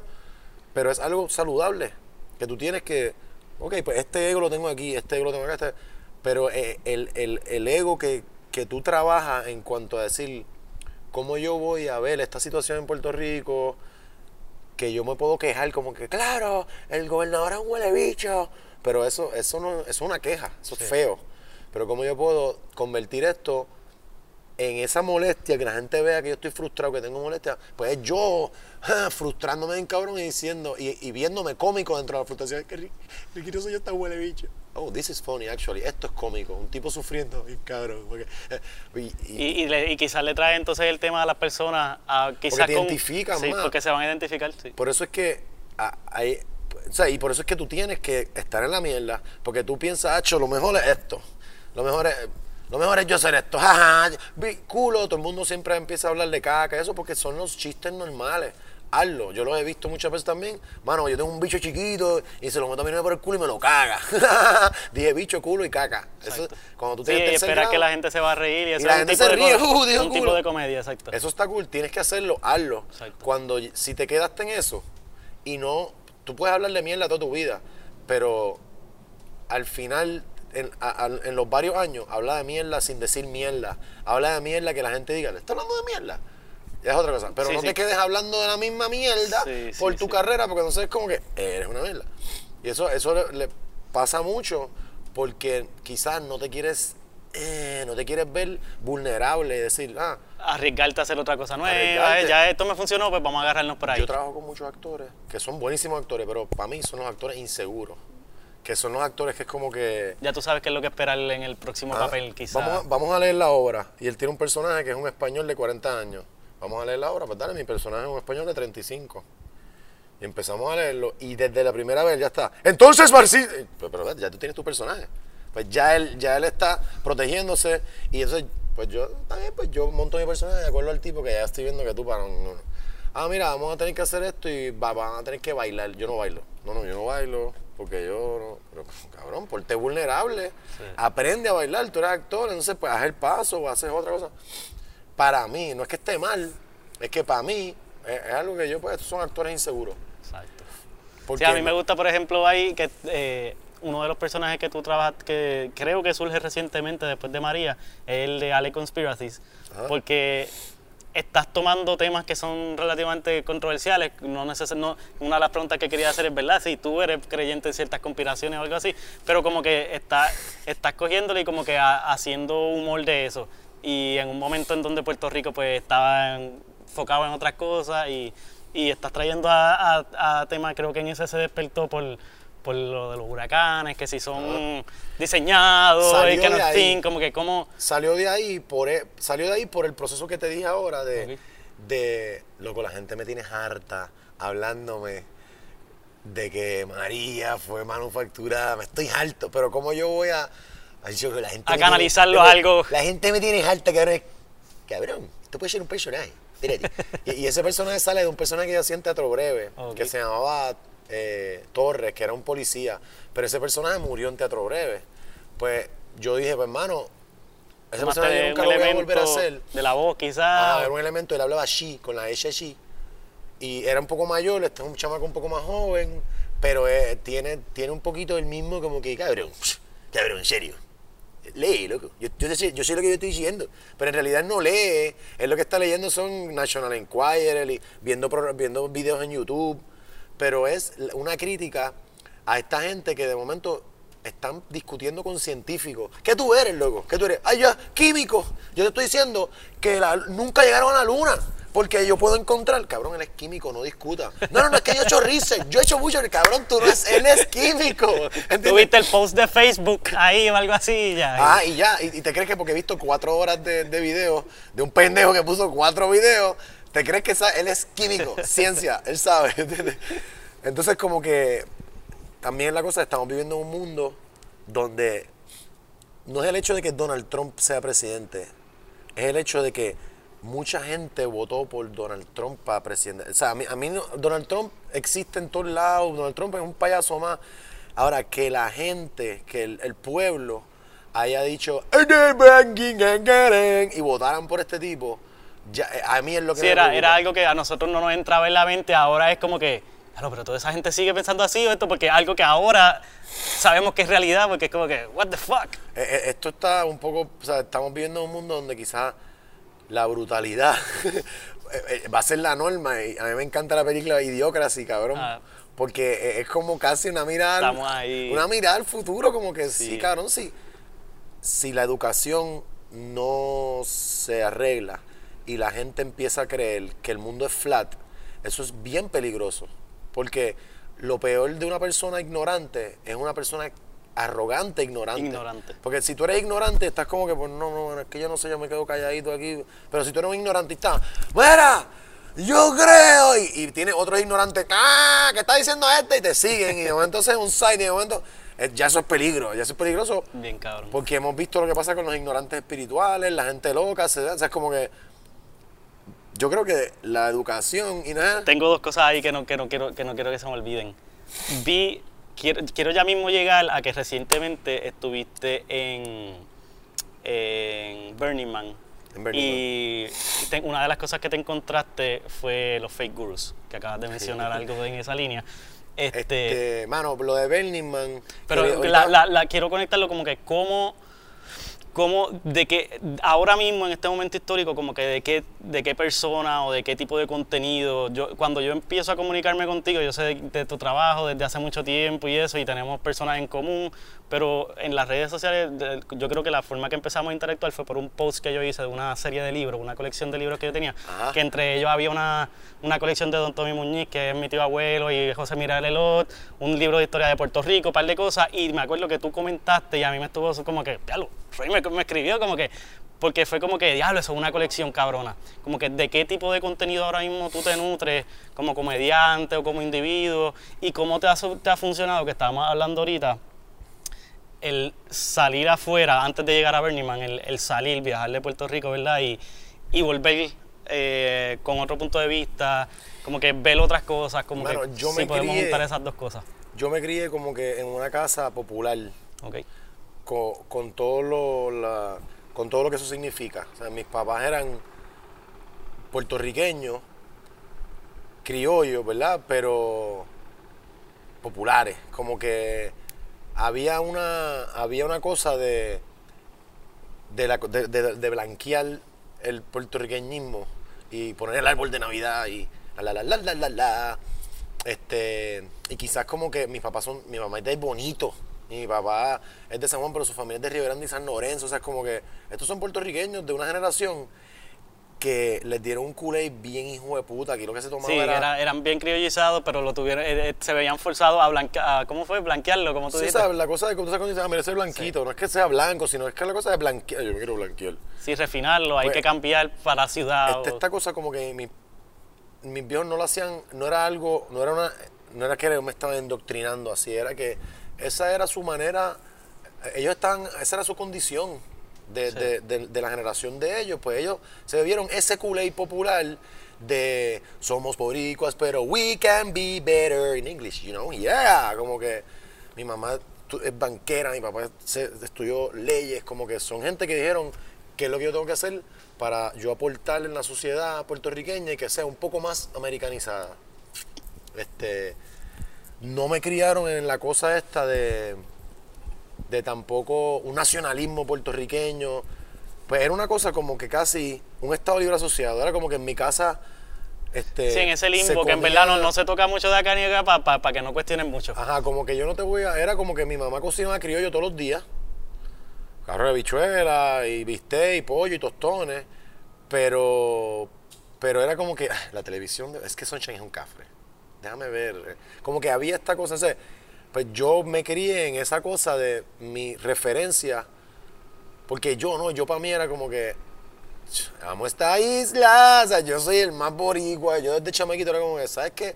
Esto es una mierda, nosotros tenemos que ser un país independiente y si acaso tenemos relaciones con otros, esto no me hace sentido y mi papá era como que este cabrón, Anda, mi hijo es negro, o sea, era como que esto es lo peor. No, mi papá no es racista, pero entiende Sí, como sí, que sí, sí, pero- esa mentalidad era como que cabrón, tuve mucho- muchos encuentros con ellos de, de chamaco creciendo porque ellos pensaban que yo iba a ser un rebelde porque ellos les habían vendido que, que esa cosa, que ese nacionalismo que también puede ser un veneno. Mira, mira lo que pasa en Estados Unidos, mira lo que pasa en Alemania, ¿sabes? Sí. El nacionalismo también es algo, es como que suave, suave, suave, suave, Sí, sí, suave. cuando, cuando- todo lo que llega al nivel de fanático Ajá, se, espérate, sí, yo soy vuelve para que tú lo sepas, pero también los dominicanos Exacto. están cabrones, los cubanos, los jamaiquinos, ah. Y tenemos que aprenderle todo. O sea, yo aprendí en un momento que el PIB me lo mama, porque esa cosa, "Eh, no van a hacer nada por, por la autogestión puertorriqueña. Sí, fiscalizan, eh, whatever, pero. Y la cosa también de, ah, de- del nacionalismo este, de esta cosa de morir, era como que. Patria o muerte, that's a big statement, cabrón. Patria o muerte, venceremos. Los chamaquitos de la universidad, patria o muerte. Y todos lo dijimos. Pero cuando yo fui a Cuba fue que me dijeron, patria o muerte. Sí, piénsalo, papá. Tú estás, patria o muerte, ahora mismo te da un tiro en la cabeza. Ahora mismo te preguntan si tú no quieres la patria, te dan un tiro en la Wow. cabeza. ¿Tú estás dispuesto a hacer eso? Y, y un boricua que dice, bueno, sí, pero yo trabajo en, en Cres, que, que es una, una tienda americana. Ah, patria o muerte ahora. No, no, cabrón, chavo, familia. Hay una cosa más grande. Ese fue de tus primeros viajes, Cuba. No, Cuba para mí fue hace poco. Ah, Esto yo lo aprendí, o sea, en, en Cuba a mí me terminó, o sea, es como que es un proceso la vida. Sí, sí, todo, la espiritualidad, la- el, el- el proceso político y social. Hay gente que, que de chamaco dice, yo soy, eh", y se quedan ahí, y el Che murió por sus convicciones y van. Yo tengo un pana que siempre decía, qué estúpido Jim Morrison. Cabrón, 27 años, qué estúpido Kurt Cobain. Cabrón, la vida se pone interesante a los 35. Porque tú te vas a pegar un tiro y te vas a matar de droga. Qué estúpidos son. Como que cuando tú eres joven, tú estás, Jim Morrison es un dios. Y llegas a los 32, eh, Jim Morrison era un pendejo. Sí. Como que, cabrón, te hubieses casado con tu jeva, tenías que viste hasta 30. O seguías el mundo como un rock god, pero ¿para qué tú te explotaste, cabrón? O sea, como que también, pues, es un proceso de todo. Entonces, hay muchas cosas que son clichosas. Yo siempre he estado tratando de no ser un cliché, como que, ay, diablo, soy, soy, soy demasiado cliché. Estoy aquí en Lares, el día del grito de Lares, con una falda de Puerto Rico, comiendo alcapurria. Esto es un cliché. ¿Entiendes? Como que. Sí, pero a la misma vez entonces es como que, mano, estamos cabrones porque nos tiramos bien duro a nosotros mismos cuando en verdad a la misma vez hay que apreciar la cultura, que no se olvide, pero es, es al nivel, a los niveles, a los niveles. a- Claro, no Sí, es al sí. nivel. O sea, por, por ejemplo, digo que es un cliché porque, porque es un cliché que estoy el día, o sea, un día, sí, pero sí. entonces a lo- al- al- en el demás año, pues voy servicarro de McDonald's, como chino, ¿entiendes? No apoyo los kioscos de piñones porque veo el fast food puertorriqueño como algo charro y con mosca, pero me encanta ir a que mis nenes jueguen a- a- a- al, al columpio de Burger King. Y yo soy, pues, entonces como que empiezas a ver todas que- las que no haya que- claro. contradicciones, Toda la gente en la universidad que te decían, loco, somos así, y tú es verdad, pero tú no eres así, y ahora los ves están trabajando para el gobierno, son abogaditos de una corporación, y tú, este cabrón se pasaba tirando piedras. Eh, como que, tú sabes, empiezas a ver, y Cuba para mí fue un proceso de, de- de romper con muchas cosas de de, mano, de criarme en, en el medio. Yo soy clase media, mis papás eran populares, yo me crié en el mismo medio. Yo jangueaba con chamacos de caserío, nunca viví en un caserío, no pretendo vivir en un caserío, yo no soy de barrio. Sorry cuando las canciones de reggaetón no, eh, diablo, no, no, no me, o sea, yo he ido a punto, jangueaba allí, tengo panas maleantes, han matado un cojón, te- pero ese no era mi flow. Eso no era Igual jangueaba con el hijo del maestro del banco y tampoco era mi flow, pero me gustaba que de vez en cuando, lo que esta galleta, ¡wow! Probé una cosa cabrona. Cabrón, pues, o sea que mis referencias son, es un arcoíris político, social, espiritual, ¿sabes? Lo, lo de Cuba y Burning Man, que son dos viajes relativamente, Burning Man fue este año, Cuba fue 2015. Eso fue que se fueron un velero. Bueno, fui a un velero con Sí, Jaime. Jaime estaba. Que vamos a hacer un documental que Cabrón, lo empezamos a hacer, pero eso fue un viaje cabrón y iba con gente que no necesariamente son políticos, pero son bien criollos, bien puertorriqueños. No clichosamente amamos Puerto Rico, lo disfrutamos como es, pero también viene un alemán, un gringo, vente papito, voy a llevar al río, ah, no esta cosa de, ah, ya llegaron los gringos, no, no, pero Sí. ¿por qué cabrón? Sí. O sea, como que eso fue un poco también lo que yo aprendí en Cuba, era eso, como que Cuba y Puerto Rico no son de un ala, no son de un paro las dos alas, son el pico y la cola, o sea, es lo, es lo es casi el, el experimento contrario, De bien verdad. cabrón, o sea, O sea, como so, hemos crecido aparte de, de en el ese- Caribe, los americanos y los rusos, las dos potencias mundiales, vamos a tener una isla comunista, una isla ultracapitalista, y vamos a, a ver qué pasa en 60 años, boom, y tú vas allá, y es, somos iguales, pero bien diferentes, bien locos. Entonces, el- el- los cubanos también, pues sí, me, me dijeron un par de cosas que, Sea, jamaquearon la que me vida. bien jamaquearon un brutal. poco, mira, déjate de bicherías, cabrón, déjate de bicherías que tú eres... Y me había pasado en Sudamérica, lo que pasa es que la realidad suramericana es diferente, que te digan, sí, pero ustedes son americanos, porque ellos no nos conocen muy bien, pero tú tienes pasaporte, Sí, ¿cuál es tu ya, ya eso corta un poquito porque uno pues ya, ya está prejuiciado Ah, quizás. pero tú eres americano, pero, pero el, el cubano sabe, el- mi, mi- mi- vaya, mi familia está en Puerto Rico y, y no, es Betance, es un caballo, caballero, nosotros, o sea, pero tú vas a Argentina y los argentinos, Puerto Rico, sí, San José de Costa Rica, no, por San Juan de Puerto Rico. o sea, en Cuba fue, nosotros somos hermanos, antillanos, caribeños, esto fue lo primero que llegaron los españoles aquí a esta isla, ¡eh! joder, ¿sabes? Nosotros somos iguales y, y tenemos un, un pasado parecido que tiene que ver mucho con el tío Sam, que tiene que ver mucho con, con las cosas globalizadas de dos islitas en el medio eh, de todos estos conflictos. Y ellos tienen, tú sabes lo que es, compadre, que a mí me regalaban sombreros rusos aquí. Y yo con calor aquí me decían, toma, en invierno un sombrero de esos rusos. De- de- Y me ponían botas rusas y yo, ah, me ponían maones americanos. Y aquí los abogados usan gabán en la milla de oro a las 12 del mediodía con bares y caminan para ir al trabajo y se están asando. Como que realidad o sea, es bien diferente. me decían, en el campo me decían, no, la revolución. Y yo entendía, sí, claro, en el campo funcionó la revolución. Me da esto, me da esto, me da esto. El tipo tenía unos dientes blancos así, se alimentaba, tenía 54 años, pan, feliz, tenía una mujer, hijo, una chocita. Pero yo lo veía, tipo, vive con los en la ciudad, cuando vas a La Habana, viven 7 millones de personas, todo el mundo está hacinado, se está cayendo el edificio, hay carros, vaya, hay celulares, la gente quiere otra cosa. Sí, está bien, súper. Quédate aquí, yo me voy. Tú, tú me dices que Cuba, vaya Cuba, porque tú te vas mañana, vaya, y mañana duermes en aire acondicionado en tu casa. Así que te, te pusieron la realidad en la cara Yo ahí. me quedo aquí, Fidel, ¿qué es Fidel? Digo, este, Che Guevara. Si en tu país va un extranjero y empieza a matar a tu primo, a tu tío, que tú oye, compadre, aquí la gente tuvo que decir a Che Guevara, oye, oye, para, para, para allá, para allá, matar a la gente. Ah, como que también empiezas a ver, ah, diablo, y te empiezan a decir un con de otras cosas, de cómo nosotros vemos al Che porque el Che liberó a Cuba. Pero los cubanos, ¿cómo se sienten sobre el Che? Sí, sí, el Che liberó a Cuba, bicho, el Che no tiene que ser un bicho aquí. Ah. Ok, eso es ya otra cosa. O sea, y nada, y son puntos de vista que tú coges y formulas tu propia, pues, tu propio... Yo me trato de mantener dentro de lo dentro de lo outspoken que puedo ser sobre ciertas cosas, pero en cuanto a aceptar cosas, pues, mano, me mantengo, me trato de mantener abierto, como que... Y, y tengo amigos que, que son de un corillo, qué sé yo, de surfing. Ah, tengo panas que son surfers y es como que ahí llegaron los... O sea, estas riñitas como que los, Los longboarders. Sí, o los longboarders. los- Yo soy longboarder, Los, de los paddles. Y es como que, cabrón, todos estamos compartiendo el agua. Sí, ¿Entiendes? sí, es una tribu. es- pero es- re- toma de salir, ganar perspectiva y, y ganar otro punto de vista y las cosas que faltan o, o- o entrar a una comunidad y no pensar como que yo tengo chavos, yo tengo mahones, te voy a dar esto, es escuchar cuál es la necesidad de esa persona. Como que si tú no vas a Cuba dispuesto a escuchar, sales de Cuba igual. Igual, a estos no- cubanos no son unos ignorantes. Sí, sí. Al final, el ser humano tiene ne- necesidades básicas que no importa si al final del día, no para mí, ya yo estoy cabrón, no importa si tú eres, al- cabrón, de verdad, me vale un bicho ya ahora mismo. No importa si tú estás en qué, digo, es que esté en una dictadura donde matan a la gente, pero no importa si es un ismo, este ismo, o el otro ismo, si la gente por lo menos puede tener lo básico en un país, que es educación, alimentación básica, cabrón, un techo, o sea, es lo básico que en el 2020 todavía no hemos logrado que la gran mayoría del planeta Tierra lo tenga.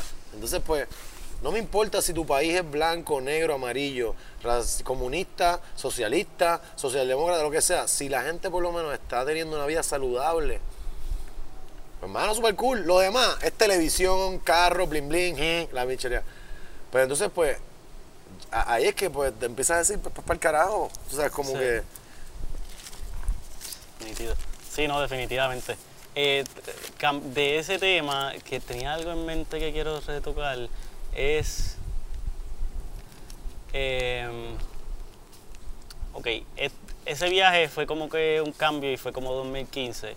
De María 2017 para acá, como que a todos nos cambió la vida, porque en verdad fue un shock bastante heavy.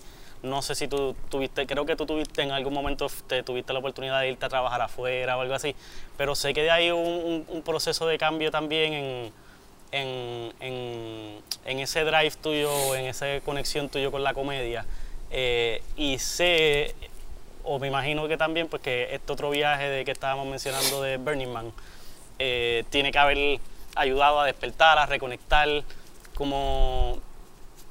Burning. Man fue como la culminación de, de lo que empezó en María. Bueno, de lo que empezó hace varios años antes de María, pero María fue como que boom. el- eh, eh, venía como que muchos procesos que tenían que ver también como hasta un midlife crisis de, de también, como que ya lo llegué a los 40 y puede ser un cliché, te puede dar a los 37, 38, tenía 41, pero más o menos uno llega a una edad y el midlife crisis creo que es un concepto que se inventa por los artistas, sobre todo los artistas plásticos, que les da una crisis en cierto momento en su vida de decir, ok, ¿qué yo he hecho?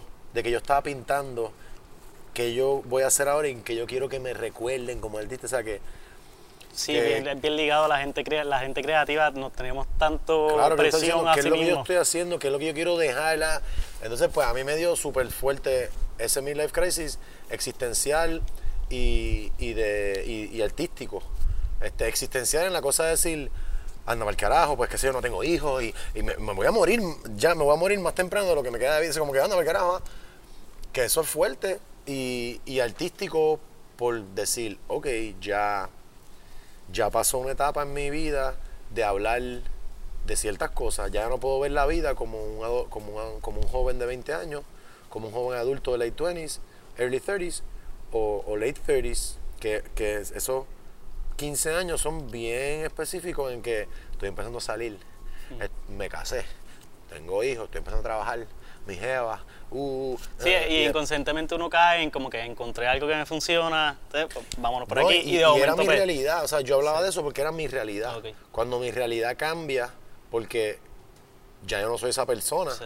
ya cambié, mi mente no es la misma, a mí no me interesa ya hablar de estoy saliendo con una jeva y se lo metí por primera vez, querido, ya no me ya yo hablé de todo eso, ya viví eso ¿Y de qué yo voy a hablar ahora? De que soy un cuarentón, que no tengo trabajo, que no tengo hijos, que soy un fracasado de la vida. Te empiezas a dar todo ese de esto. Ajá, Rabbit hole, mi olvídate. papá a mi edad tenía tanto y tanto y tanto. Yo no tengo- empiezas a comparar el, el- la mitad de alguien con tu principio. Ah, como que tú no te puedes comparar con nadie por eso. Entonces, me dio duro el proceso. Había un, había, me, me ha perdido también un poco espiritualmente porque yo no creo en mucho. Entonces, pero también soy una persona bien hippie, que es como que creo que tengo cierta conexión con cierta gente. La vida me pone gente periódicamente frente a mí en un momento en mi vida cuando, wow, lo necesito. En. Burning Man me encontraba con gente que no pensé que iba a haber, 75 mil personas. Ah, mucho gusto, cabrón. A los dos días, Michael, ¡wow! Y me encontraba con el tipo, con la muchacha. Y yo. "Ah". como que eso es coincidencia de números y mierdas, pero también hay algo que, hay algún hipismo en mí que es como que eh, estamos conectados porque estamos conectados. Sí, todos Y, y uno se nutre y a veces está esperando esa, como que, ok, pues algo me va a llegar, ya mismo me va a llegar algo. Entonces, ahí tam- pues yo vengo con esta cosa espiritual desde chamaco, cuando yo me crié eh, católico, o me criaron católico, y tuve todo ese proceso de matar a Dios y, y matar a, los dogmas y ser rebelde, eh, y, y- entonces empezar a buscar en libros de budismo, en el cabala, en otras cosas, decir lo que las religiones no funcionan porque son, están al garete para mí, y empezar a buscar en otras cosas, otros libros, y, y en mil mierdas de los, de los falsos gurús de la vida que uno se encuentra. Este, o, o de, o de las muchas cosas que hay, el yoga, y cuando vas a coger yoga, el yogi, que era craquero y, y la yoga lo, lo salvó, y él quiere que la yoga sea lo mismo para ti que para él. Es como, no, loco, no, no va a pasar. Sí. O sea, hay un libro que, es bien cabrón que se llama Siddhartha, que es este, este alumno de Buda, que él está por su camino. Y era un chamaquito que era bien iluminado, y está por su camino y va donde el Buda.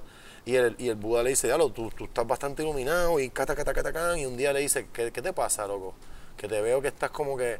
Y Siddhartha le dice, es que me siento que a través de ti no voy a, a- a- encontrar mi, iluminación. Y el Buda le dice, "There, you're- estás en tu camino. Vete, que, es una analogía Wow. en la vida, ¿entiendes? Es Sí. decir, papi, mami, me tengo que ir. em, mi, mi jefe, tengo que seguir mi Y, camino. y lo importante de ello, pienso que, creo que eso fue algo de lo que, de lo que entendí, que quizás te encontraste con ese muchacho en Cuba, de, de aceptar un cambio. Tú eras una persona rebelde, te encontraste estas cosas, pero si tú no aceptas el que tú puedes cambiar y que tú puedes evolucionar y y, que yo fui- amoldar, cambiar esos pensamientos, pues si tú no lo sigues lo mismo, pero en ese momento en tu vida estabas ready para como que, anda, pues carajo, ¿verdad? La realidad es un poquito diferente y de ahí se va multiplicando otras cosas. Sí, es ser efímero un poco, como que a mí me, me- me toma venderme como un branding, porque yo soy bien efímero. Entonces me da miedo que me deje la barba y el pelo largo, me voy a vender como el barbú de pelo largo, pero a los cuatro meses yo me voy a afeitar y me voy a picar el pelo porque yo no soy ni barba ni pelo, ¿entiendes? Entonces, en el mundo del brandineo,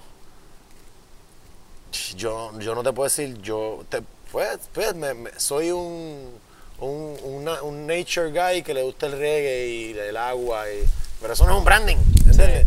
O sea, es un branding, pero no es un branding eh, mainstream. Sí, sí, sí. si tú buscas un profesional de branding, te va a decir, no, no tienes que, Ajá, que no, definirlo. La música que- urbana, ¿qué te gusta? No me gusta la música urbana. A mí me gusta todo esto y lo acepto y quiero seguir aceptando todas y, estas y- otras y cosas. cambio y me Sí. gustan los gordos, los flacos, la- este, ¿sabes? Como que eh, pues a mí me gusta ser así, entonces pues porque para mí sobre todo es un proceso de vida, sobre todo sea quien yo sea en mi trabajo, sobre todo quien yo sea con mis amigos y todo, al final es un proceso de vida que uno va llevando y lo más importante es tú crecer como persona. Entonces, a mí Burning Man Burning Man puede ser muchas cosas para mucha gente. Exacto. A ti te encanta la música electrónica, tú vas a Burning Man a bailar y llegas de Burning Man, ok, cool. Puede ser, tú sabes, alguien que quiere escapar de, de la vida en que vivimos, del sistema este de, de ponchar, semáforo, el banco, ah, pues vas para Burning Man porque es un- una utopía anarquista que funciona. Pues para mí, Burning Man era como este momento en que me iba a volver a encontrar conmigo Brutal. dentro de la música, esta anarquía, este what if de una mejor, de una mejor sociedad, las drogas, en el sentido de las drogas. Sí, sí, que, eso es parte de ahí. Es parte de. Es parte de buscar, claro. Esa era, esa era una de las preguntas, como que. Una, yo nunca he hecho ayahuasca, pero he estado leyendo recientemente y de la forma que leo en cómo fue esa experiencia, y no necesariamente solamente el Burning Man, sino el, el, el, proceso de estar allá con Jorge, que yo vi todo ese proceso de estar con Jorge y Tito, construyendo la guagua, como que tuvo en ti un efecto de esa manera, como de reconectar, de en vez de disociar, asociarte contigo mismo y yo pum, pum, pum, no solo, o sea, olvidando de droga, sabiendo que están incluidas. Yo creo que, o sea, en Burning hay mucha gente blanca, este, mucha gente de Nueva York, de París, de LA, gente blanca que vive eh, esa vida blanca, de de privilegio blanco. No quiero decir privilegio de que todo se le da, pero esta cosa que no tienes que pensar en ah, esto porque no, no piensa. Sí, no hay preocupaciones. Es, como lo que dicen first world problems. Es como que, Y esa gente, Burning Man, es como que, oh, wow, estoy en Burning Man. Yo vivo en Puerto Rico. Puerto Rico es Macondo, es un, sitio, es, realismo mágico. O sea, es literal, esto es como Colombia, el realismo mágico. Aquí las cosas pasan y tú, ¿eh? Nosotros yo vengo de una cultura de camping, de una cultura de, sustancias, de, no estar, ¡Eh! de no, no, cabrón, esto, ah, vamos a probar hongo y vamos a... Sí, de usarlas mesuradamente y irnos para el río y ponerte para el río, cool, papi, estás bien, estás mal, siéntate, vente a esto. Ah.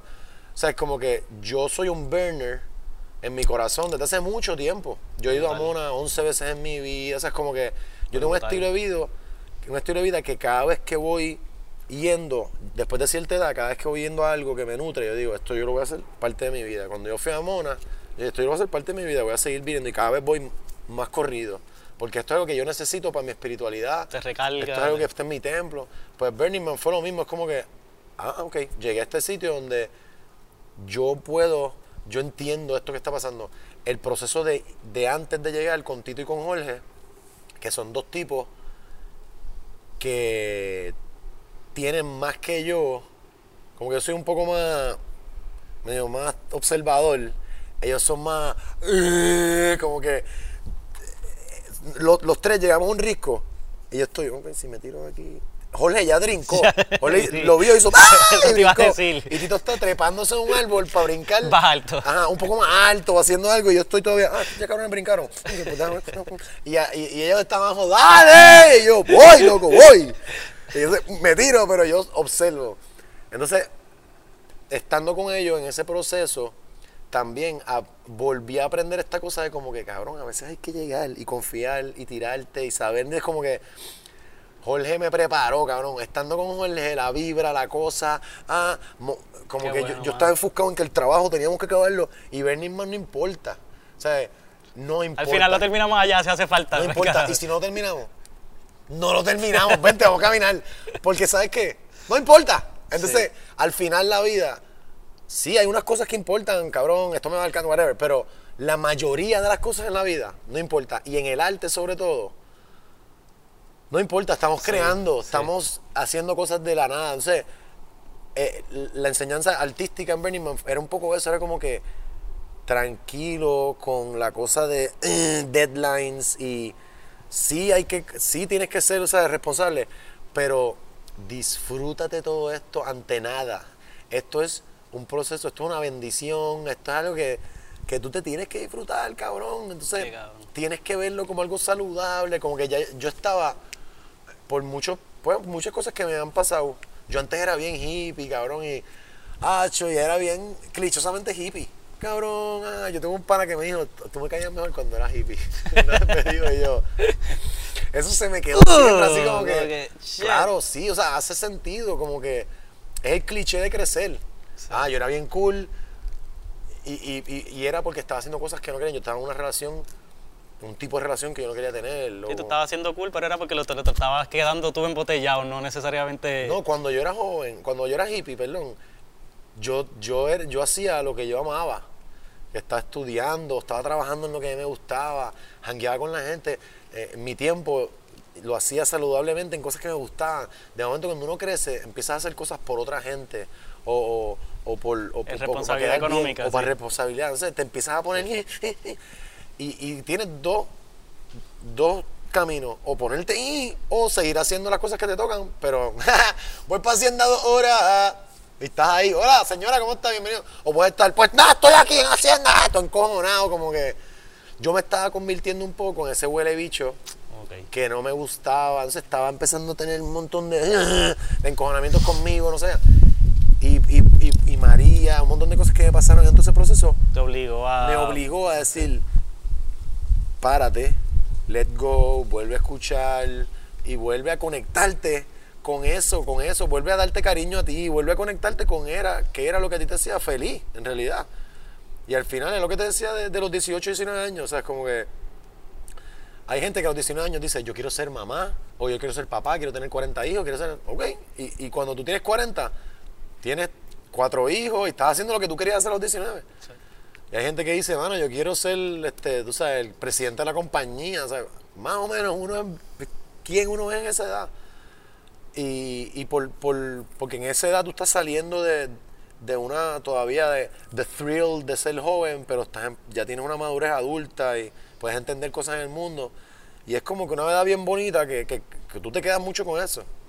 O sea, si puedes, si puedes tapiar con las cosas buenas de esa cosa y no dejarte llevar por, por el mundo adulto, que es una mierda. Sí, Todos los sí, adultos sí. están agriados, pues es como que nos pillamos. Hay que tratar de lograr tap into esa energía porque definitivamente igual yo, yo me siento, yo estuve driven como que por la energía del stock, olvídate de si va a funcionar económicamente o esto, en mi negocio de las tablas de surfing por 10 años, como que ya tú me podrías decir lo que quieras, pero yo tenía un drive y no necesariamente siempre es bueno el estar tan como que con la gringola, pero sí en momentos de como que tap into esa energía porque si Claro. no, si no en este momento eh, con, con la nube negra que uno cae de adulto es como que ¿cómo yo voy a hacer este próximo negocio? ¿Cómo voy a volverme a parar en la tarima? Como que te quería preguntar, eh, ¿te limitó en la tarima? O sea, ¿paraste de, estar, de estar en tarima en ese momento? Paré conscientemente varias veces porque, porque también me, me deprimí, me pasaron muchas cosas y cuando tú estás pasando por unos procesos emocionales, porque yo no me deprimí químicamente, que otra cosa. Es otra cosa, exacto.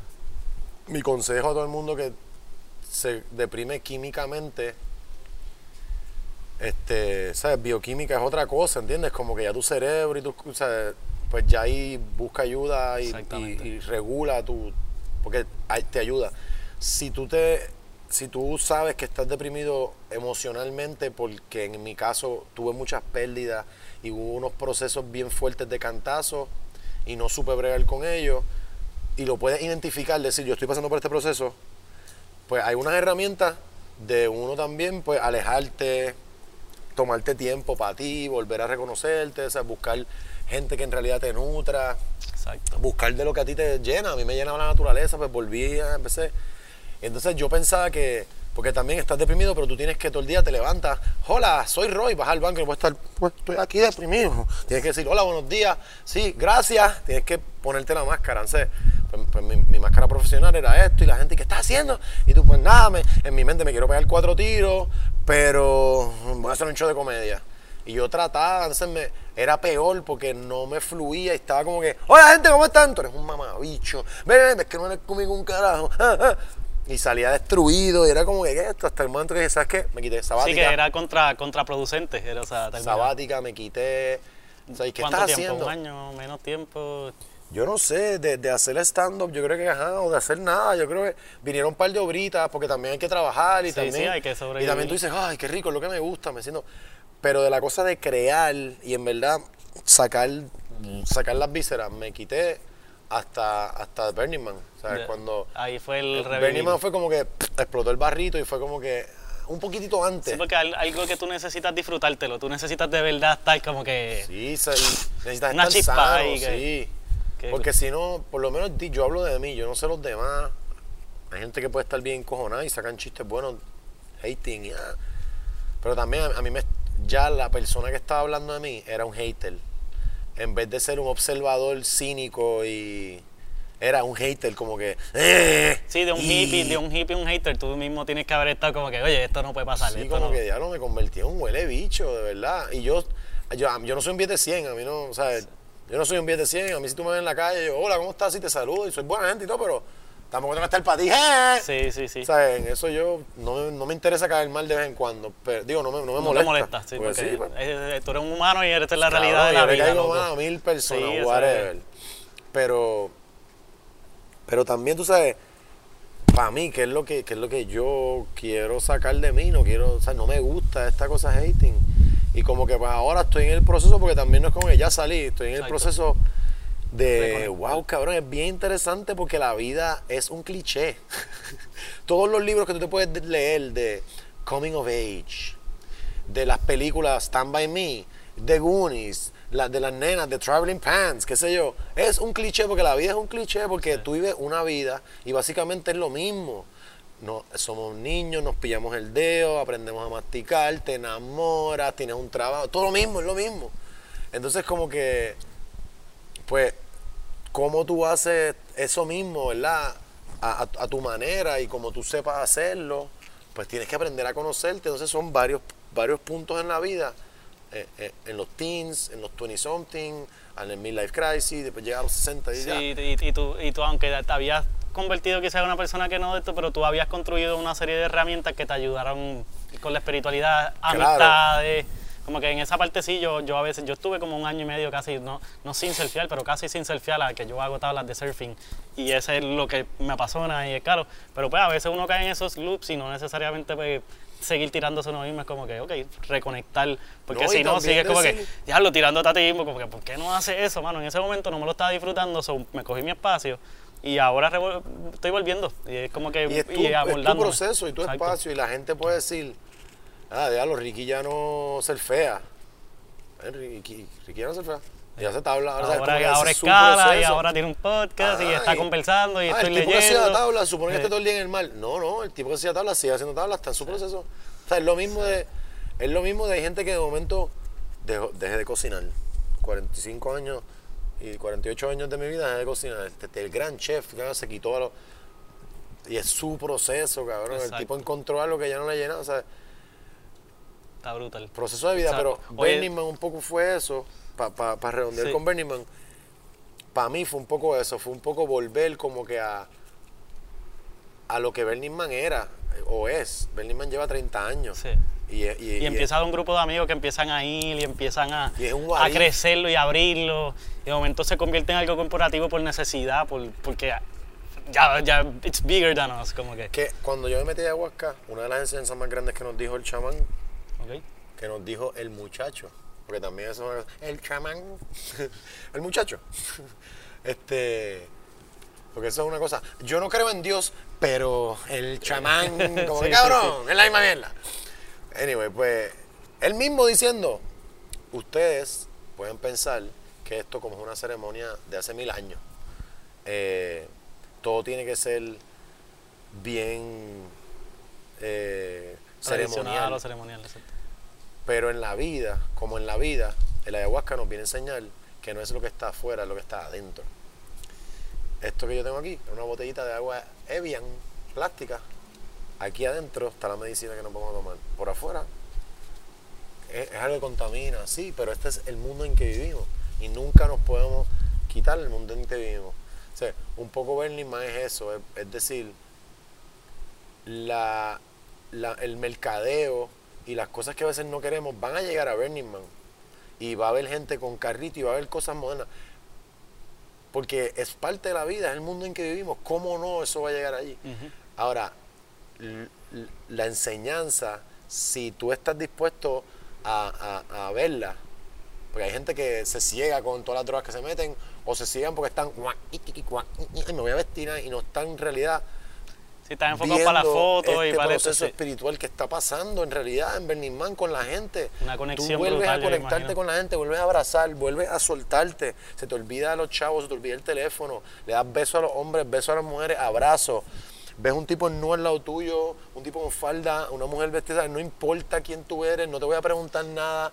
Sí, es un concepto ideal de coexistencia, ¿verdad? Porque básicamente tú no traes cabrón. todo, tú, tú- o sea, tú te nutres de todo el mundo. De, al final, en esa semana se supone que todo el mundo se nutra de, de Entonces- energía y de comida y de, y de droga y de y, y esto. de, y de auto, de, de constantemente auto evaluación, que es donde viene el fake guru.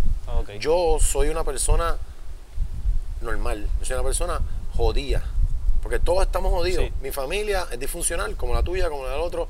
Eh, mis relaciones han sido disfuncionales porque vivimos en un planeta disfuncional donde el caos... ¡ah!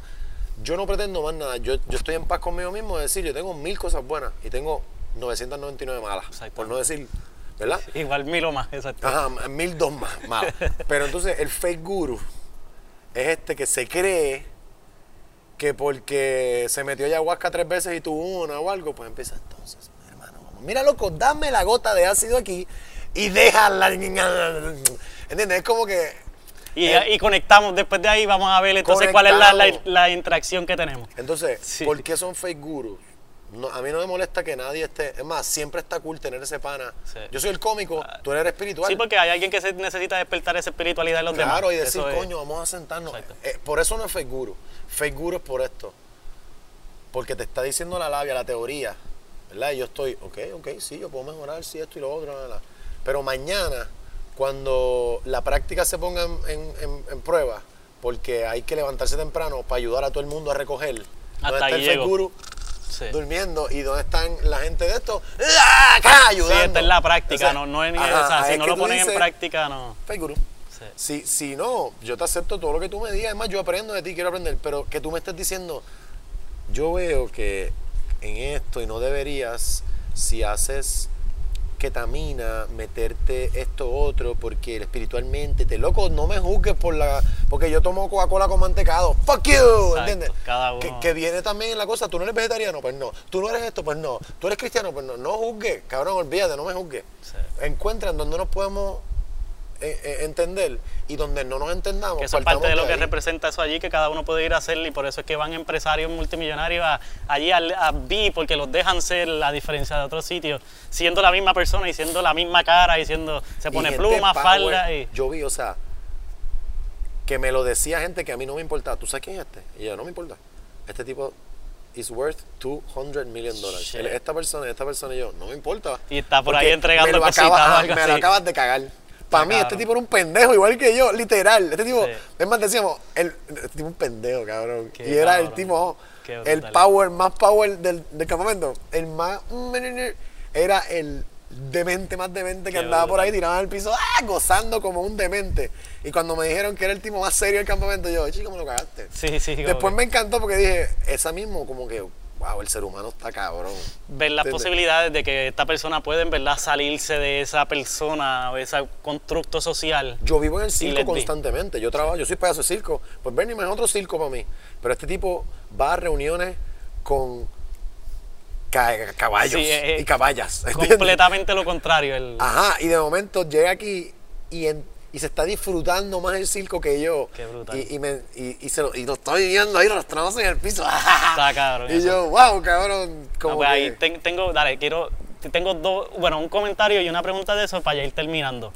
El comentario es que oh, eh, el beneficio de que haya mucho, de que entre la comedia se está generando ahora, yo estuve escuchando parte de cómo tenía esas notitas de qué proyectos tú has hecho y eso por los podcasts que he podido escuchar. Hoy escuché uno de Chente que estábamos hablando ahora, no, no pensaba mencionarlo, pero me está bien curioso, que estuvo bien nítido. Creo que fue el que grabaron Post María eh, en la Un- oscuridad un- o algo así, un una- podcast. un podcast, una conversación, Ajá. y están sentados, mano, y están hablando sobre la comedia, y, y tú hiciste un comentario como que estaban hablando sobre el flow eh, y, y el, y, y de tu approach al stand-up, de que en verdad es bien impro y tú mayormente pues con, eh, tienes algo construido, pero siempre hay algo nuevo en Ajá. ese de esto. Y, y entre el chiste sale de esto como que, no, porque uno nunca se queda sin contenido, no sé si lo dijo Chente o tú, pero dentro de todo tu, respondi- tu respuesta fue como que lo dijeron, pero después fue como que, no, espérate, no decirlo porque tú no sabes si en dos años Claro. estamos en stop. Claro. Eh, y eso fue en el 2014, bro, del 2000, Mi- late mira 2014, algo así. No fue en el de María, fue antes. Y lo- el Eh, FBI nos está escuchando y dijeron, vamos a manufacturar una tormenta para calabar este. No, no, pero, pero que en verdad uno nunca lo piensa, uno está con una tanta energía positiva y con un drive, que en verdad uno piensa como que no, yo nunca voy a caer en un, rabbit hole o en un de estos. Y, ah, y en verdad fue bien, o sea, me está bien curioso ahora, no cómico, como que, mano, es que en verdad uno no lo espera. Y de momento pasa, lo importante es tener esa herramienta y entonces pues la próxima vez que un Burning Man, mano, como que cómo te impacta eso, ¿verdad? Estaba hablando de eso, como esa todas estas personas pueden ir y, cambiar, de un buen empresario ir y experimentar eso y tener una experiencia súper positiva, pero ¿cómo eso de si eso es algo tan paradisíaco y tan, tan especial y eso, como, como que cómo se siente irse o dejarlo atrás o, o te está yendo como que, ok, I'm ready, estoy bien? No, no, voy, voy o sea, como me pasó con Mona y me, y me pasó con, con la marihuana. como que, eh, Yo quiero otra vez. ajá, como que esto es, o sea, esto va a ser mi, mi estilo de vida, como que, y Burning Man también no, no, tienes que ir todos los años, o sea, puede, tú tuviste hijos y pues no pudiste ir los próximos tres, hasta que tuvo tres años fueras hasta la mamá y volviste, o sea, hay gente que lleva yendo 20 años, hay gente que lleva yendo cuatro y, ha ido una vez cada temporada y tiene, ¿entiendes? Como que, pero para mí, ya yo estoy planificando para el año que viene y para mí es algo que, que va a ser, no, en agosto yo me voy para ver Man. Rutinario, sí. El, el quitarme fue súper, no fue malo porque esta fue mi primera vez y la primera vez de todo es maravilloso. Aparte que fue la primera vez, fue súper especial porque yo fui a hacer, a participar trabajando. Yo llegué al campamento. ¿Quién ¿Quiénes son los caballotes? JJ Roy Tito, porque eh, había una cosa de como que cabrón, fue bien lindo porque los boricuas volvimos a demostrar que podemos hacerlo todo bien cabrón, que tenemos la actitud siempre bien chévere. La gente está como, cabrón, ustedes siempre se están riendo, están bebiendo, jodiéndose la pita y lo hacen. Por dos semanas en el desierto y un par de semanas antes de trabajo. Y un mes antes, bueno, estuvimos tres meses, pero yo iba on and off. Al final, antes de venir, estuve como casi un mes en el taller, en The Shop. The Shop, Camarillo, California. Qué brutal, qué brutal. Espérate para acá. The Shop. Clásico. Este esto fue un loguito que hicimos, que hice allá con Jay. Qué buen crew, mano. Que estábamos allí, cabrón. Ah, entonces, a, a, donde iba para cerrar con lo de, con lo de Burning Man. Y, y ya podemos cerrar porque llevamos como tres horas aquí. Llevamos una hora y cuarenta. que yo hablo. No, no, pero ese, eso yo tengo varios episodios de una hora y cuarenta minutos. pues, a donde volví es que, que era lo de hippie, uno vuelve a, hacer lo que me gusta. E, en, en, en este tiempo, yo cuando era más joven, como hasta, lo, cuando hasta que empecé teatro breve, cuando yo empecé Teatro Breve, algo en mi vida cambió bien drásticamente y yo empecé a ser actor comediante. Ok. Y eso fue lo único que yo hacía. Yo creo que por eso yo me empecé a, a un poquito. En vez de dejar de ser artista y a colaborar con gente de todas las disciplinas que me encanta. Sí, cogerlo como que, como que yo soy, yo, yo puedo hacer esto. Dejé de trabajar con mucha gente, como que ya no trabajaba con Brian, que Brian y yo hacíamos otras cosas más de arte. Dejé de trabajar con amigas mías que hacíamos cosas de danza y era como que... Sí, hay cosas que pues, a mí me ha pasado, o sea, me desconecté de la música solamente for, for the pleasure of it, o sea, solamente por tocar guitarra, de momento hay veces que uno cae y hasta se desconecta. Pero es la cosa del ego, mi ego me dijo, no, tú eres actor. Y, y, ¿entiendes? Y como que me lo creí. Entonces, Burning Man, todo ese proceso, porque estaba construyendo, eh, pintando. En una ya JJ conocía una cabrón, Hope, que Hope va a ser una super artista, una cantante hija de puta, una chamaca joven que conocimos allá, que JJ como que la adoptó. La padrinó. La padrinó y la tiene allí ya tú sabes, selfie, el caballote allí. Y en una, nos hicimos bien pana y ella, vamos para pa un sitio que ella va a tocar, la chamaca cabrón, tú la das así, hey Rubita, hola, con la guitarra ¡Ah! Cabrón, el soul ahí. De voz. con un sentimiento, una pasión de vieja. Qué cool. Y fuimos para allá a tocar Yeye y yo, tú, tú y yo, cabrón, esto es, esto es. No tienes que estar, soy de cultura en un estadio, no, es vivirte la vida, el arte, lo que te guste. Si de vez en cuando puedes estar con cultura en un estadio, súper. Pero si no, en donde sea fue de fono, cabrón, estoy aquí, chinqui, chinqui, chinqui, que sí. hora. Y a mí me, había alejado de todo eso, me alejé mucho de la música. La gente ya tú no tocas. Y yo, ah, tengo ahí la conga, pues no Entonces Bernie lo que hizo fue eso, me volvió a conectar con esa cosa de decir, ah, cabrón, no quiero. O sea, como que no quiero ser más actor solamente, quiero pues buscármela en todos los en todos los campos, como me gustaba antes, como me hace feliz, como que Y pues, va, ese proceso estoy ahora re- revolviendo. Está brutal porque lo definiste, eso es el proceso que yo estoy pasando. Estoy como que yo por mucho tiempo me desconecté, a mí me gusta mucho leer, no, leer necesariamente leer, pero aprender de muchos temas, historia, arqueología, cosas que estén pasando. Y de momento estaba tan enfocado en mi negocio y en mis cosas y en mi, yo hago tablas de surfing, como tú dices, yo soy comediante, yo hago tablas de surfing, ¿no? y eso es como que lo que me definió por 10 años, que de momento me desconecté de aprender, de cosas que me gustaban, de conversar de conversar, porque las conversaciones siempre giraban alrededor de surfing. O sea, quizás. de nutrirte a ti. Obviamente a ti hacer tablas te nutre. Sí.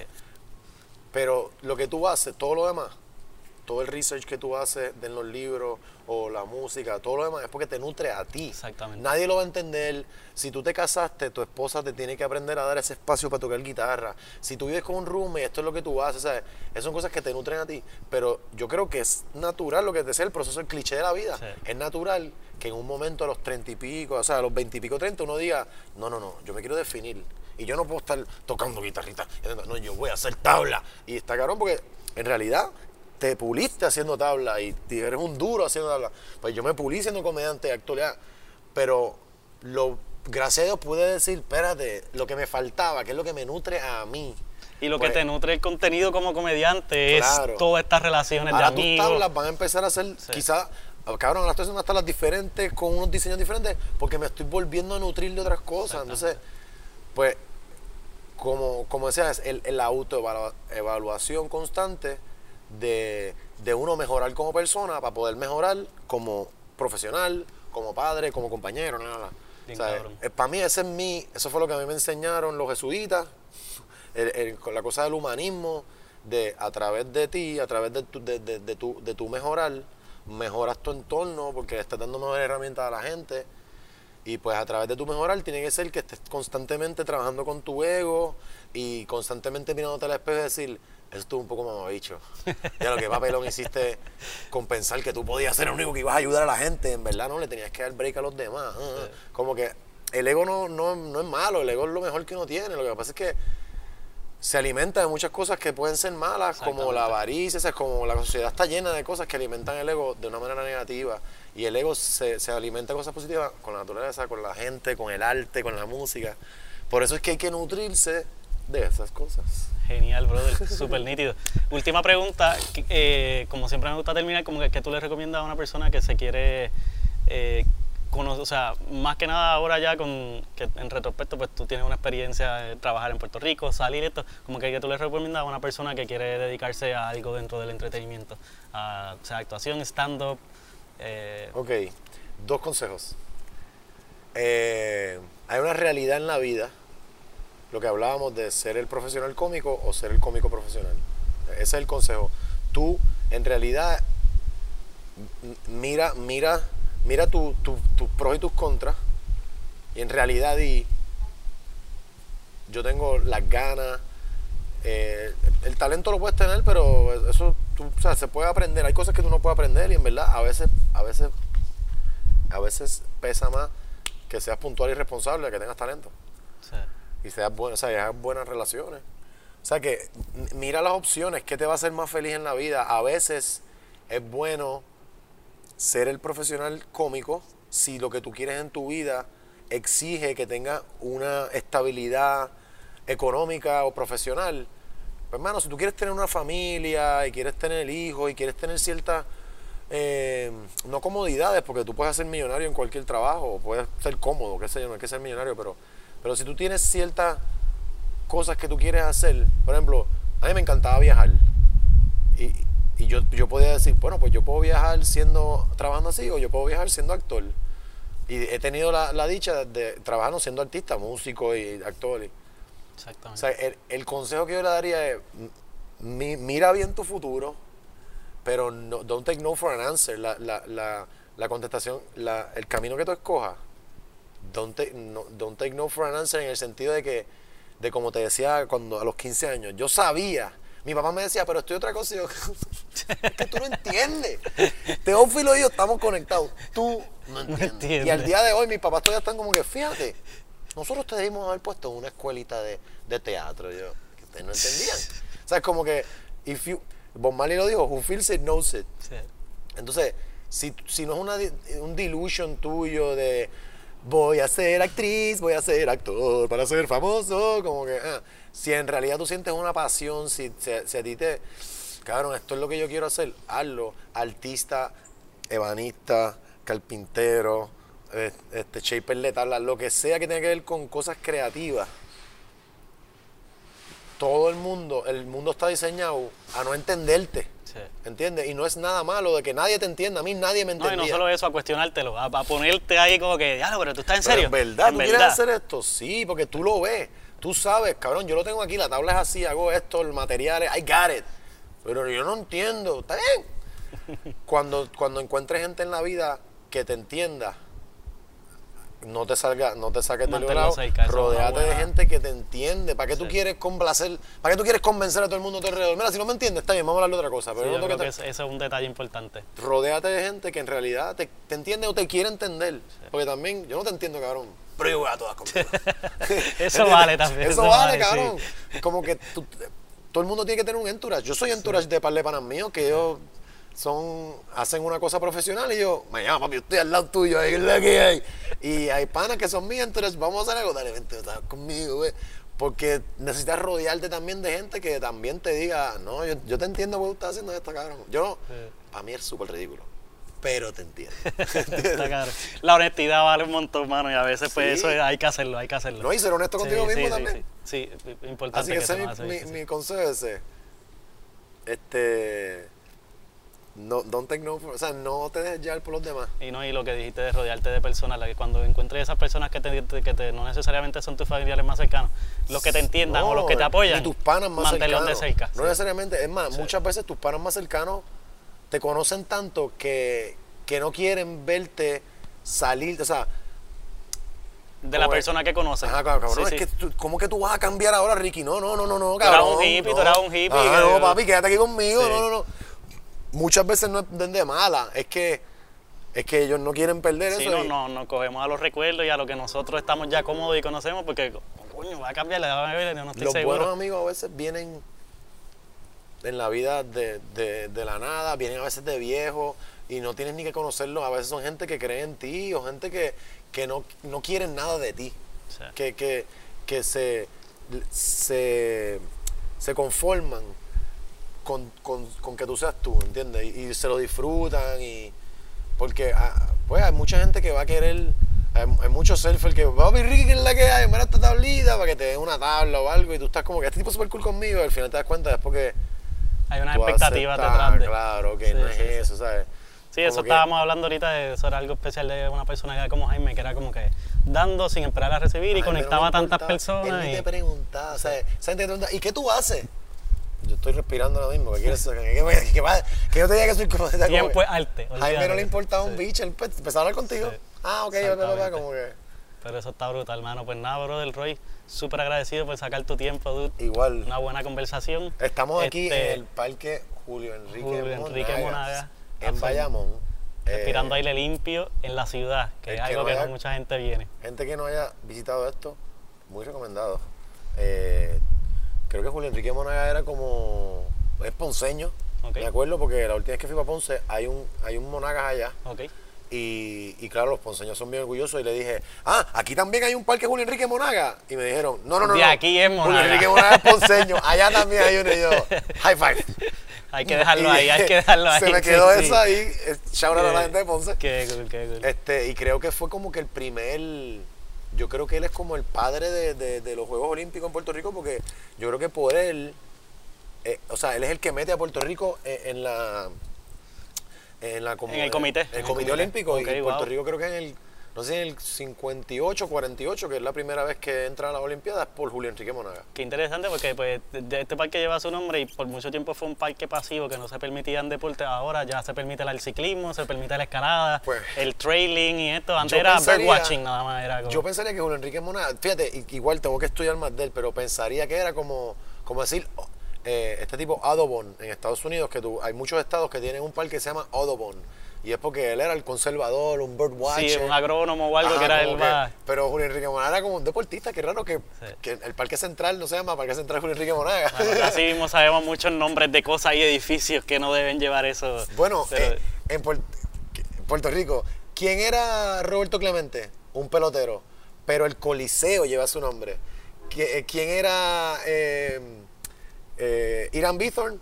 Un boxeador, pero el estadio lleva su nombre. Es como que cabrón, es al revés. El pelotero juega en el estadio y el boxeador pelea en el Coliseo. Wow, ni había hecho esa observación. Pero en Puerto Rico es como que vamos al Sí, Coliseo de Roberto vir- estamos Clemente. medio virados. Pero como que cabrón, pero es allá. O sea, Está yo no sé si fue porque lo construyeron antes y quizás, tú sabes. Sí, hay que darle un reconocimiento ya, le tocó a este, pero Ah, no era el que era. Exacto. Vamos a hacer un puñeta. coliseo. Eh, eh, el, coliseo Está cabrón. el coliseo no se va a hacer. Pon- Ponle, ponle Roberto Mira, para terminar, Latido está haciendo stand-up todos los jueves. Todos los jueves de eh, octubre Ok. y hasta el primero de noviembre. Es Halloween, cae jueves. No creo que hagamos Halloween porque competir con Halloween está difícil. Ok. Voy para la calle a disfrazarme. Y estás como que conectado, por- vi que está- como que cada show tiene como que mitad nuevo, escuché algo así, so, en Bueno, cierta yo, manera yo trato siempre te de. estás retando de, un poquito a... Trato de, de tener chistes nuevos que sean current events. Ok. Y entonces a los chistes que ya trabajo, pues siempre cambio un poco, le meto cosas nuevas o lo hago de otra manera. O sea que si fuiste es como que, ah, el otro día habló de este tema, pero lo habló Cambió. diferente. Ah, pues eso está nítido. Que es otra parte de eso, de también.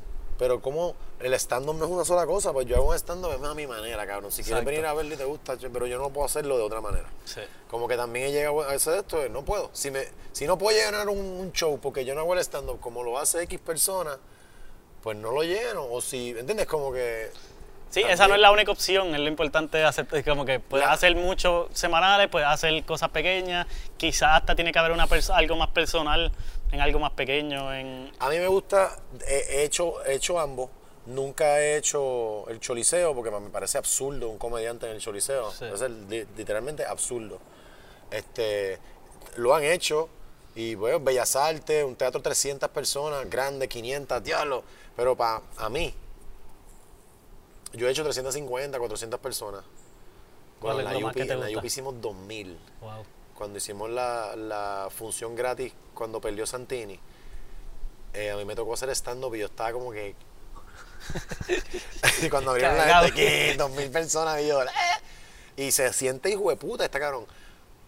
Lo haría, lo repetiría, pero lo que más me gusta es bandita de punk en, en, en- en- en un- en- en 50 personas, 70 personas. ¡Mira, cállate, cabrón! En un pasillito ahí que tú tienes en que un ver. sitio, ah, cool, que después que te da su microfonito y su grupo, que tú estés ahí.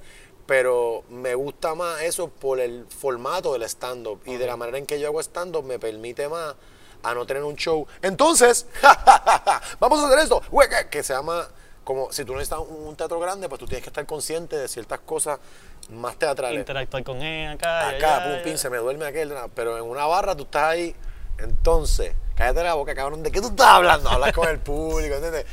Este, también lo puedo hacer en todos lados, pero me gusta un poco más. Sí, pero de ahí se nutre el show también. O sea, Claro. eso, que- ese, esa mitad del, del, del show que tú no tienes estructurado ya se nutre del, del, del espectador. Me- en- en- ahora, pues, eh, Latidos es cozy, este, es bien cómodo, pero la gente, ¿sabes? Es, es más, está más ahí. mesitas un poquito más Ah, dispersas. tenemos unos sofacitos, mesitas, está bien chulo, ellos abren a las 8 y la gente puede comer y eso.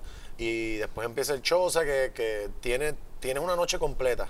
Tiene una barrita bien chévere, está en el área de, de Santurce, eh, calle Serra, que por ahí es jangueo. O sea que, que me, me gusta que es un showcito, pues, en el sentido urbano, de que vas con la pareja, con los panas, comes de picadera, y si no te vas por ahí, sigues jangueando, si no te quedas allí Brutal. que en realidad tiene que ver mucho con stand-up, que es algo, tú sabes, de ciudad, de, de fuimos a ver un show, nos damos de la risa, nos vamos, seguimos. Sí, que, que es un evento sorpresa que quizás el espectador no esperaba ver stand-up y de momento cayó y fue como, ah, Claro. pues, pues, dale, vamos a ver esto. Brutal, mano. Eh, y entonces, ¿cómo te siguen en las redes? Eh, Jonky de la risa, at Jonky de la risa, no Juanqui, Jonky, eh, en Twitter y en Instagram. Sí, súper. Este, Sí, sigan lo que ahí está cool.